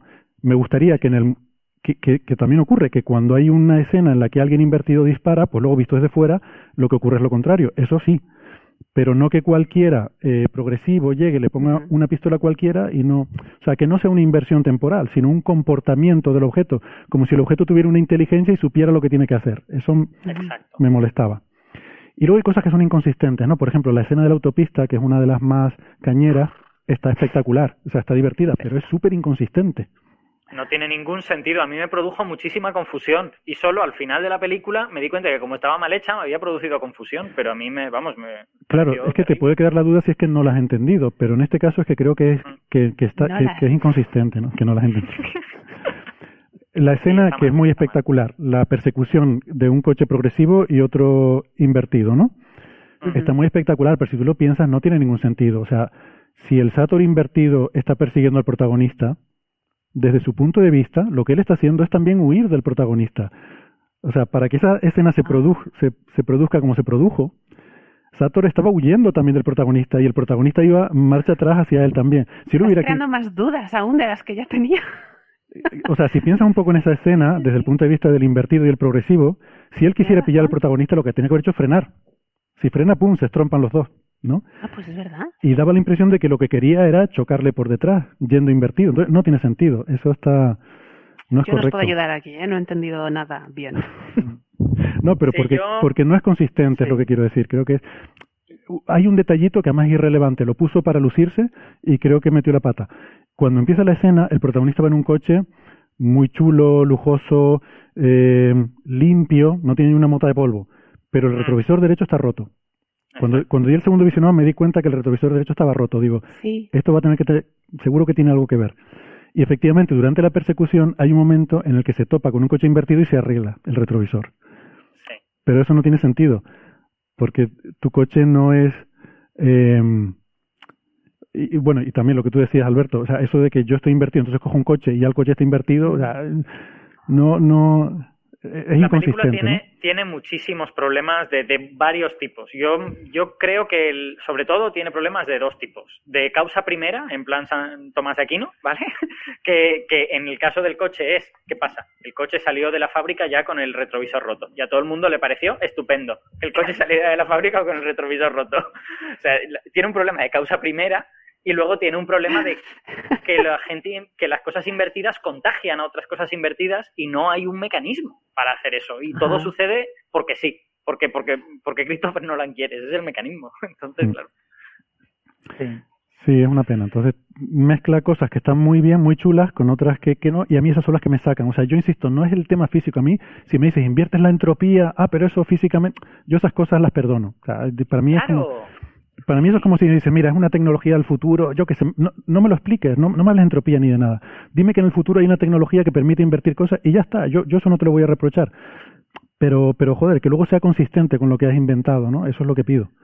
Además, es que quiero decir, si nos pusiéramos muy tontos, muy tontos, muy tontos y dijéramos, no, es que está invirtiendo la entropía, realmente no habría película, porque los que van, los que están invertidos estarían en lugar de moviéndose por su propia voluntad, estarían recapitulando cosas que ya han ocurrido y perdiendo recuerdos, empezarían con muchos recuerdos y los irían perdiendo a medida que, van para atrás. Y claro, tú no quieres eso, porque quieres hacer una película. Entonces, quiero decir, yo eso, yo eso lo entiendo, pero luego pon, con eso hace una dinámica que tenga un poquito de sentido, ¿no? Una, porque quiero decir, estás haciendo una película complicada, sabes que le haces la vida difícil al público, pues hombre, por lo menos no te hagas trampas, ¿no? Ya la gente que está ahí en la película tratando de entender con toda su alma, por lo menos no le meta la mm. zancadilla, ¿no? Sí, pero es, complicado, porque claro, imaginaros el meter en la máquina de eh, ese torno de, inversión temporal tiene que ser suficientemente grande como para que quepan eh, no sé cuántos camiones, no sé cuántas tropas, eh, coches, es muy, muy complicado, ¿no? ¿Ese torno de dónde salía? Yo eso no lo he entendido tampoco. ¿Dónde estaba ese torno? ¿Había dos? Se supone que lo, sí, bueno, se supone que hay varios, ¿no? Y se supone que lo han traído del futuro. se supone que en un futuro el personaje, el protagonista, eh, acaba conociendo al otro actor, a Neil, lo conoce de niño y lo, educa para que vaya al mm. pasado a través del torno y a su personaje, al protagonista en el pasado, le enseñe lo que tiene que hacer, eh, lo guíe eh, de manera de que no rompa su libre albedrío, pero lo va guiando para que haga las cosas adecuadas, para que el futuro sea lo que tiene que ser. Y en ese futuro, con ese personaje, en algún momento hay algún tipo de científico, a veces creo que la película menciona en inglés, hablan de chi, de ella. Hay una científica que es la que inventa la máquina. Mm. Y entonces, no, pero inventa, eh, la máquina que inventa la científica es, bueno, es, el algoritmo. Es la cosa que revertirá el flujo global de la entropía, no, no el torno en sí. Yo entiendo que el... Bueno, sí, yo, yo eh, entiendo que todo eso está asociado, ¿no? Que, ella es la que inventa el, torno y entonces lo que se hacen es pasarlos al... Mm. enviarlo de alguna manera al pasado, ese torno, lo construyen para permitir que el Sator este, el Sator, eh, pueda eh, destruir el mundo, entre comillas, ¿no? Porque al final no, no, tienes, no tienes muy claro por qué quiere destruir el mundo, no tiene mucho sentido, ¿no? Eso de que... si tengo una máquina del tiempo, que, que no, es que tiene una enfermedad terminal, es que me da igual, tengo una máquina del tiempo, tengo todo el tiempo del mundo, pues voy atrás y lo cambio, o me quedo dando vueltas en un círculo vicioso, o sea, eh, la, ese, ese tipo de, de elementos de la historia son los que a mí me sacan, ¿no? Y eh, meter viaje en el tiempo y hacerlo bien es muy, muy difícil, porque... Muy complicado, eso es así. Porque, ¿qué tipo de historia te puedes inventar? Que no, es que si puedo viajar en el tiempo al pasado y cambiarlo, es que puedo hacer lo que sea. Y... Por eso, por eso las motivaciones de los malos son lo más incomprensible de toda la Mira que la película tiene cosas difíciles de entender. Pues las motivaciones de los malos son prácticamente teología, en mi opinión. Porque, quiero decir, a Sator le entiendes poco, pero a los imbéciles del futuro pero esa gente que tiene máquinas del tiempo y que tiene no sé qué, y lo único que se le ocurre es destruir el mundo, pero son idiotas. O sea, quiero decir, es que de verdad. ¿Estamos tontos o qué? es que es increíble, es increíble. De verdad, me pongo pero bueno, eh, eh, es cierto eso, que tiene una serie de, paradojas físicas, de inconsistencias físicas, y que, pero evitarlas sería muy difícil si quieres meter una película de acción. No, es lo que digo, es muy difícil, pero, pero insisto, no las físicas, sino las lógicas, son a mí las que me rechinan, ¿no? Porque ya, vale, yo, mm, digamos que ahora han ganado los buenos en la versión de la película que hemos visto, pero es que he visto que han ganado los buenos, mañana llegan los malos, meten otra vez, viajan el tiempo para atrás un poquito antes y te lo cambian todo y, y, y, el, y el otro que, que quiera cambiar eso le da... Eso pasó en Terminator, en la saga, o sea, hicieron la, la primera peli, estuvo bien, pero luego ¿qué hacen? La segunda peli, pues volvemos a mandar otro atrás al tiempo. Y, y, luego la tercera, otro atrás al tiempo. Eso no se acaba nunca. O sea, puedes seguir mandando gente del futuro hacia el pasado, hacia... Todavía en Terminator lo iban mandando cada vez más hacia adelante. O sea, primero la madre no tenía al niño, luego el niño era pequeño, luego ya era un ya era un señor con barba, pero podían haberlo hecho al revés, lo iban mandando cada vez más atrás hasta que llega Jesucristo o donde quieras y acabas con la humanidad, matas a Luca, ¿sabes? Y acabas con la humanidad. Oye, y al final de la peli, porque estamos en un momento spoilers, ¿no? Puedo hablar al final. Al final de la peli, eh, yo me quedé con la anilla de la mochila, que eso se lo pregunté a Héctor, mm. la anilla esta era de Neil, o sea, Neil el que, está, el que estaba muerto ahí, que... mi pregunta es, cuando se despiden, el protagonista y que no tiene nombre, qué fuerte, el protagonista y Neil, cuando se despiden, le dice, este es el principio para ti, pero para mí es el final, ¿no? De, de nuestra amistad. Y porque se va a ir a morir. ¿Sabes qué me recordó eso? recordó a Doctor Who. El doctor, no me acuerdo qué número, creo que era el 11. Tenía una mujer, se llamaba River Song, me parece, y viajaban en el tiempo y cuando ellos se conocían, cuando para él era el principio de conocerse, para ella era el final. Sí, sí, me recordó un poco homenaje, no sé, comidas de cabeza. Pues, igual lo es, ¿eh? No, no, no lo sé. Porque en ese momento Neil se va a meterse otra vez en el... Neil se va, en la cueva. Se va a, irse al futuro, darse la vuelta y volver invertido al sitio este para poder entrar a tiempo de... Él, él está... Eh, a ver cómo está el tema. Él está entrando, pero eh, lo que ellos ven es que él sale. Él está entrando y abriéndoles la puerta y entonces eh, entra, les abre la puerta, entra dentro y le pegan un tiro, pero lo que ellos ven es, él está muerto dentro, resucita, la bala sale de su cuerpo, él abre la puerta y se pira, ¿no? Sí, sí. Esa, es la cosa. Anda, mía. Es que Neil estaba originariamente en el equipo invertido. Lo que pasa es que luego se da la vuelta en un torno cuando se da cuenta de que no es capaz de evitar que el protagonista y el de la barba entren al túnel porque él había visto que estaban preparando una trampa en el túnel. Y entonces trató de evitar mm, que va con el jeep tocando la, tocando la pita, tocando el claxon, para llamar su atención y, que no entraran, pero no lo consigue. Em, por cierto, Neil, eh, María, ¿te diste cuenta tú de ese detalle? Me lo dijiste y me quedé flipando y lo miré.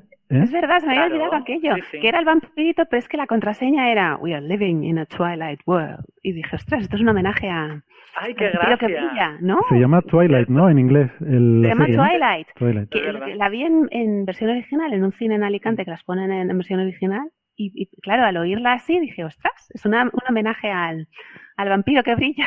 Y en español lo dicen, en español dicen, vivimos en un mundo crepuscular. que el, en ah. español se llama Crepúsculo, ¿no? La serie, creo. Crepúsculo, eso es. Pues, o sea, es, claramente la asociación, además está en inglés y en español, o sea, esto sí nos lo creemos, ¿no? Paternoster no, pero el, el, guiño al mundo crepuscular sí nos lo creemos, ¿no? Yo, yo Paternoster sí que me lo creo. Lo que no me creo son las tonterías que habéis dicho vosotros. Paternoster sí que Está bien que hemos dicho. Vaya, pues a mí me suena más convincente el otro que contamos, que hay más datos que ajustar en ese modelo. Por cierto, hablando, hablando de Neil, una cosa que ha dicho Francis es que realmente la película, eh, Francis ha hablado de que el protagonista eh, sigue viviendo, conoce a Neil de joven y entonces Neil vuelve. Es perfectamente posible que sea al revés. O sea, es, perfectamente posible que el protagonista se dé la vuelta, viaje, no sé, 10 años atrás oh. en el tiempo, porque claro, él tiene tres trozos del cacharro ese que ha de esconder en algún sitio y en algún tiempo. Y es perfectamente ah. lógico que alguno de los trozos lo mande atrás en el tiempo es perfectamente lógico que se dé la vuelta y que lo entierren no sé dónde y que aquella cosa viaje atrás en el tiempo y tal. Entonces, es posible, eh, lo que ha dicho Francis es una posibilidad, pero otra es también que el protagonista viaje atrás en el tiempo, se dé la vuelta otra vez eh, diez años, bueno, no sé si diez años antes habría un torno. Bueno, no sé. Exacto, que viaje atrás en el tiempo y que conozca a Neil en el pasado es también otra, otra posibilidad. Sí, lo pasa que en, la, en el guion eh, Neil siempre es una persona que parece que sabe más de lo que eh, dice, ¿no? O sea, y sin embargo el protagonista es una persona que va descubriendo, va aprendiendo, como pasa la película. Eh, entonces eh, es más inconsistente que el, protagonista vaya al pasado y, diga, pues ahora me voy a hacer como que me he olvidado de todo, ¿eh? No me acuerdo de nada, ¿no? Todo el mundo que va al pasado se acuerda de todo, menos yo, ¿no? Y, sin embargo, Neil sí es más consistente que... No, no, pero que al protagonista que tú conoces ahora es el que todavía no ha viajado al pasado y no ha conocido a Neil en esa interpretación. Y a lo mejor el protagonista se muere de viejo eh, dos años antes de que la peli empiece. Ah, vale, vale, vale. Eso sí, eso sí, esa es otra posibilidad, claro. Claro, eso es lo que pero, Neil, pero claramente Neil viene del futuro porque conoce Tenet, eh, se ve que conocía al comandante este de la barba, no sé, bueno, no sé qué rango tiene, el, tiene información, tiene información del futuro, pero no tiene por qué haberse originado él biológicamente en el futuro, ¿no? Simplemente alguien le ha dado esa información. Sí, podría ser la, la interpretación de, Alberto, el, protagonista viejo que va al pasado y esconde eh, los trozos del, aparato, del tenis, eh, puede, puede habérselo contado todo a Neil eh, sí, pero y haberle explicado lo que tiene que hacer. Porque Neil siempre sabe lo que tiene que hacer para que el protagonista haga lo que tiene que hacer. O sea, el protagonista aparenta tener libre albedrío porque él parece que está decidiendo, pero en realidad tienes como esa eh, la, lo de la fundación de Asimov, ¿no? Hay unas, unos psicohistoriadores que van controlando con pequeñas acciones todo el futuro y al final el futuro es lo que los psicohistoriadores quieren, ¿no? La gente mm. cree que es libre, pero es una libertad aparente, porque todo está montado a base de ciertas acciones que condicionan tu, decisión, ¿no? Entonces, eh, puede ocurrir eso, que el protagonista viejo, para morir, antes de morir, entrene a un Neil joven, que, eh, o un Neil anterior a la película, que, eh, y lo entrene de manera adecuada recordándole todo lo que pasó. Pues va a pasar tal y cual y cual, y en este momento tienes que estar justo aquí, en este momento en la ópera tienes que estar justo en este momento para hacer que la bala salve a- al protagonista, tienes que estar en otro lugar, tienes que hacer tal cosa. Mm. Dos cosas. Eh, yo, yo, bueno, creo que no, porque Neil en la escena de la autopista dice voy a llamar a la caballería y llama a la gente del futuro. Él, él los conoce, o sea, no es que haya oído hablar de ellos, él los conoce y cuando llegan no se Él presenta. forma parte, él forma Él forma parte de ese, de ese ejército. O sea, que yo creo que mm, que no es que se lo hayan contado, él, ti- él tiene ese conocimiento de primera mano, ¿no? No, no, El- pero que, pero que lo que quiero decir es que esa gente puede, tanto Neil como el ejército ese, puede haber venido del futuro y haberse dado la vuelta, que a lo mejor es más sensato porque en el futuro hay más tornos que en el pasado, ¿vale? Eh, pero también pueden haber sido contratados por el protagonista en el pasado y estar simplemente esperando en sus casas hasta, ah, hoy es el día no sé qué, hoy es cuando nos ponemos aquí el Ujú. pasamontañas y nos vamos a pegar. Hoy me toca trabajar. Es mi turno. Eh, quería Y, y otra comentar. cosa, Sí. No, pe- perdona de un momentito, que- porque tiene que ver con lo que estaba diciendo Francis para, para no irnos mucho del tema, ¿no? La, la comparación que hacía con la, la Fundación de Asimov es un libre albedrío diferente, porque en, lo de, en la psicohistoria de Asimov el individuo sí tiene ese libre albedrío, es impredecible su comportamiento. La psicohistoria funciona eh, como la termodinámica, además él, él usaba mucho esa expresión, eh, es una ley estadística, necesitas números muy grandes. No, no ni siquiera miles de millones, sino billones de personas, que era la población de la galaxia. O sea, la psicohistoria funciona a nivel de población de la galaxia. Ahora, la termodinámica no te permite predecir el movimiento de una molécula de un gas, igual que la psicohistoria no te permite predecir una persona, ¿no? Por eso cuando aparece un mutante que es una persona con mucho poder, pues da todo al traste porque eso era impredecible por la ciencia, ¿no? Sin embargo, aquí no hay libre albedrío en el sentido de que el universo es determinista, eso me gusta.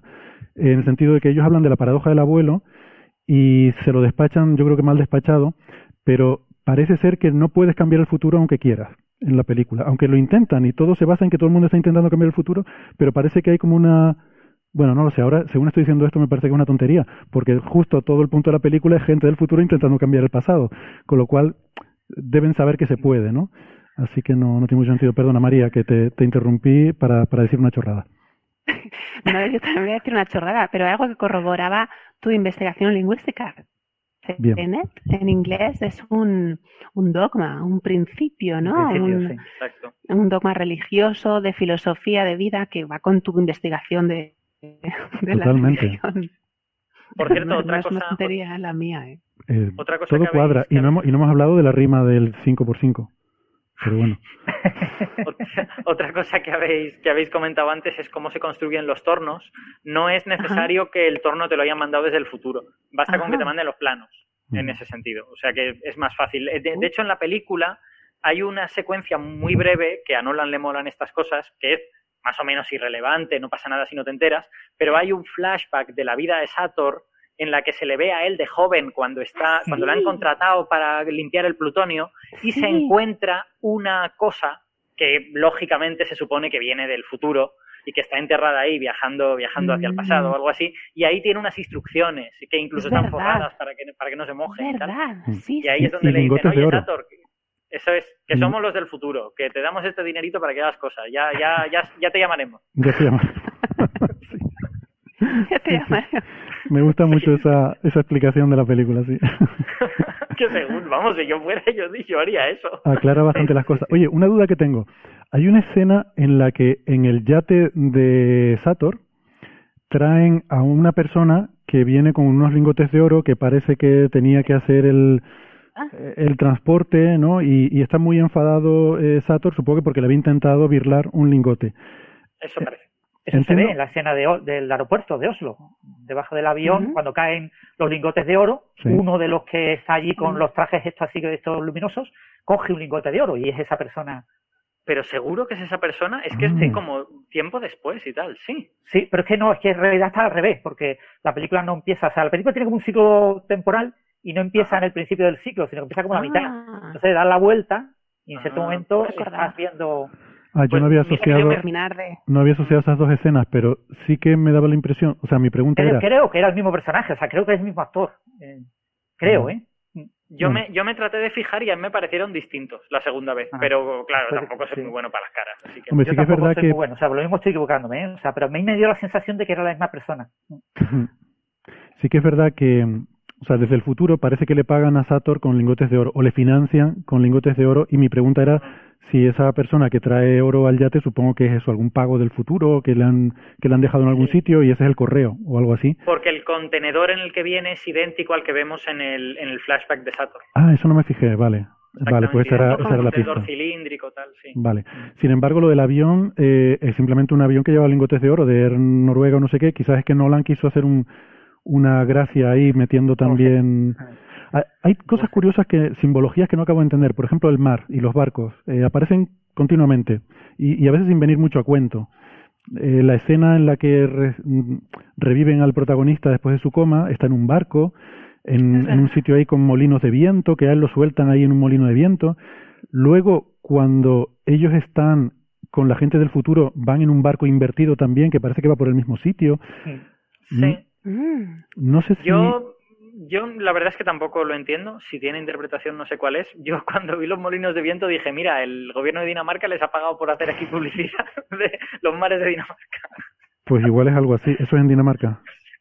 Em, es que sé que en Dinamarca hay, hay este tipo de campos de, de generación de energía Mm. eólica en el mar. Pero igual no es Dinamarca, igual es por aquí. Venga. El- Hombre, es y hay una espectacular. cosa- sí, es muy bonito, es muy bonito. El, eh, hay una cosa en esa secuencia de, de Sator recibiendo los lingotes y tal, que es otra cosa que no tiene sentido. Que es que los lingotes están invertidos, como se puede ver por el hecho de que él pone la mano y suben, pero Ajá. cuando coge el lingote para matar al tío ese, no. Ese no está invertido. Ese sí que funciona bien porque lo que quiero es matar a este señor. Y si os fijáis, es que no está invertido, que no está dándole con un lingote invertido, leche. Porque de hecho el lingote está manchado al final, no está manchado al principio. Es verdad, el flujo de calor, eh, cuando hay una explosión, el flujo de calor es al revés. Pero cuando le das un golpe a un tío, no va al revés la entropía. No se, no se curan las heridas que pudiera tener, sino que le haces una herida nueva. Es un disparo. Sí, por eso.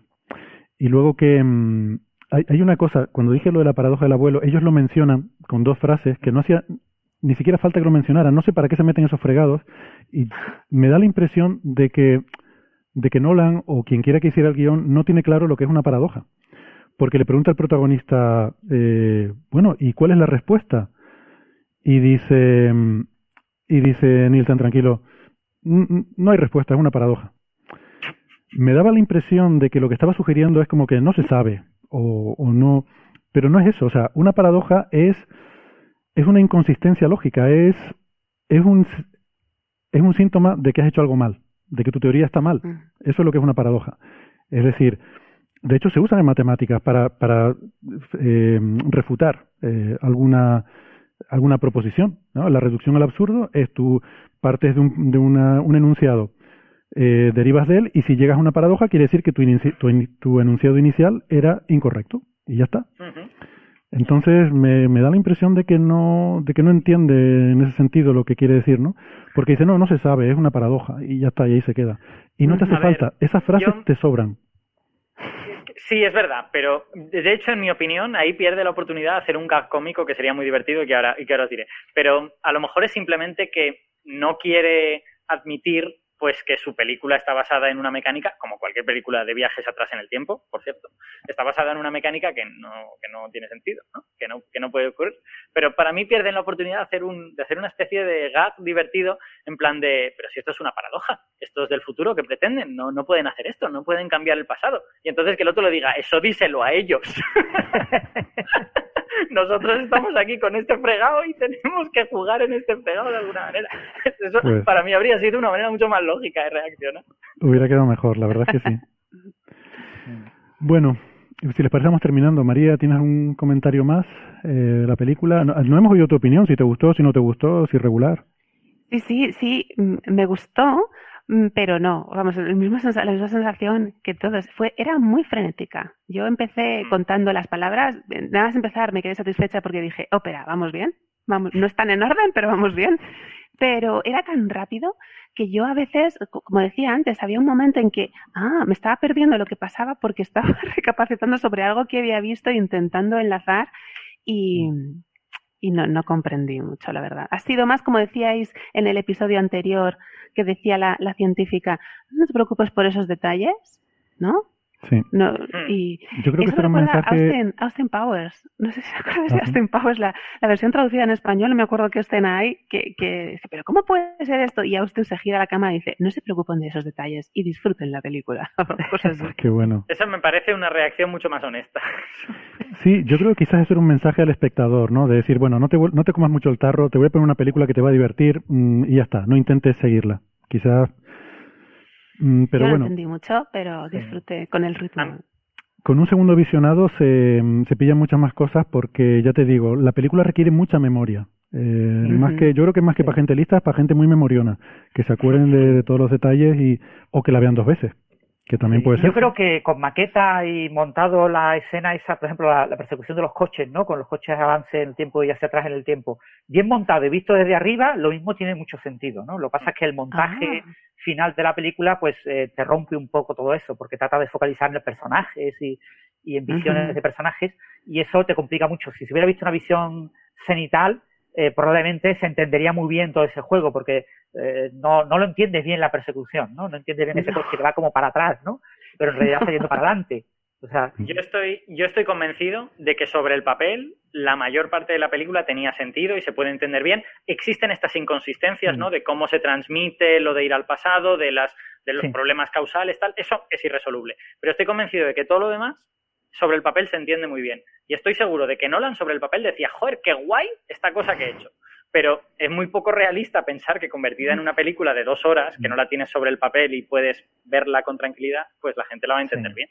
No, y en esas escenas la clave es el montaje, y quizás un- con otro montaje se hubiera visto de otra forma diferente, ¿no? Sí. Porque ya digo, como decía Héctor la semana pasada, ¿no? Eh, hay escenas en las que el montaje está muy claro, ¿no? Cuando se meten en la máquina en Ujú. Oslo en un sentido, después se repiten las mismas escenas vistas en el sentido contrario, el montaje te clarifica completamente la escena. Y sin embargo, otras escenas, como esa persecución de los coches, el montaje ayuda muy poco. Quizás había que haber buscado otro, otro giro de cámara, otra manera de ver eh, esa escena que hubiera clarificado mucho el asunto, ¿no? Quizá, quizá es el- la voluntad de Nolan. O sea, Nolan dice, mira, hay secuencias que te las voy a explicar bien para que las entiendas bien. Esta no. Esta va a ser una persecución en donde hay cosas que Sí. chocan y que de explotan. la persecución, lo único que te aclaran al final es el tema del coche, ¿no? Ese coche que se accidenta al final, que resulta Sí, que al final verdad. llega y, y que te han cambiado lo que hay el contenido de la caja, te ha hecho varias cosas que te lo clarifican un poco al final y durante la propia persecución no lo ves claro. Pero ya digo, ahí yo creo que con otro montaje se hubiera visto de otra manera, ¿no? Mm. La escena del aeropuerto sí me pareció brillante, me, me gustó mucho y ya digo, para mí fue una especie de entrenamiento para enseñarle al espectador cómo tiene que pensar para lo que te voy a poner luego. La diferencia es que yo creo sí. que la escena del aeropuerto me parece que sí es consistente, o por lo menos yo no le he pillado inconsistencias obvias, aunque todavía hay algún detallito que no tengo del todo eh, atado. Mm, Quizás una tercera, un tercer visionado me, me ayudaría a terminar de, de Hay, hay que recordar lo del tercer, que en la escena del aeropuerto hay tres protagonistas. Mm, Hay dos invertidos y uno en tiempo normal. Sí. Ujú, Eh, un cierto. tema que, que descubres un poco al final y dices, pues, pero ¿cómo puede haber tres protagonistas? O sea, ¿qué, qué vueltas han dado ahí, no? Yo después del primer visionado pensaba que los dos uniformados eran el protagonista y Neil. Sí. Fue en el Ajá. segundo al darme cuenta de que cómo funcionan los tornos, por eso decía que salen dos o entran dos, y entonces el protagonista se encuentra con otros dos protagonistas, pero que, que son el... Bueno, en fin, Claro. eso. Bueno, pues nada, lo vamos a dejar por aquí. Eh, ha sido un placer, muchas gracias por participar, gracias, gracias al público. La gente que está en YouTube, veo que hay preguntas en YouTube, pero eh, Alberto y Francis se tienen que ir ya. Eh, entonces lo que vamos a hacer es, vamos a terminar el programa, pero yo me voy a quedar un ratito más en, me voy a quedar un 10 minutillos más en YouTube y a ver si puedo responder alguna pregunta. No va a ser lo mismo, seguro que la empezarán a retirar, si según vean que, que se van los demás, eh, dirán pues no vale la pena, la retiro, pero, pero haremos lo que podamos. Eh, nada, lo dicho, muchas gracias Francis, Alberto, eh, María y también a Isabel que nos tuvo que dejar antes. Eh, ha sido un placer, hasta la semana que viene. Chao, chao. Gracias. Gracias. Un abrazo.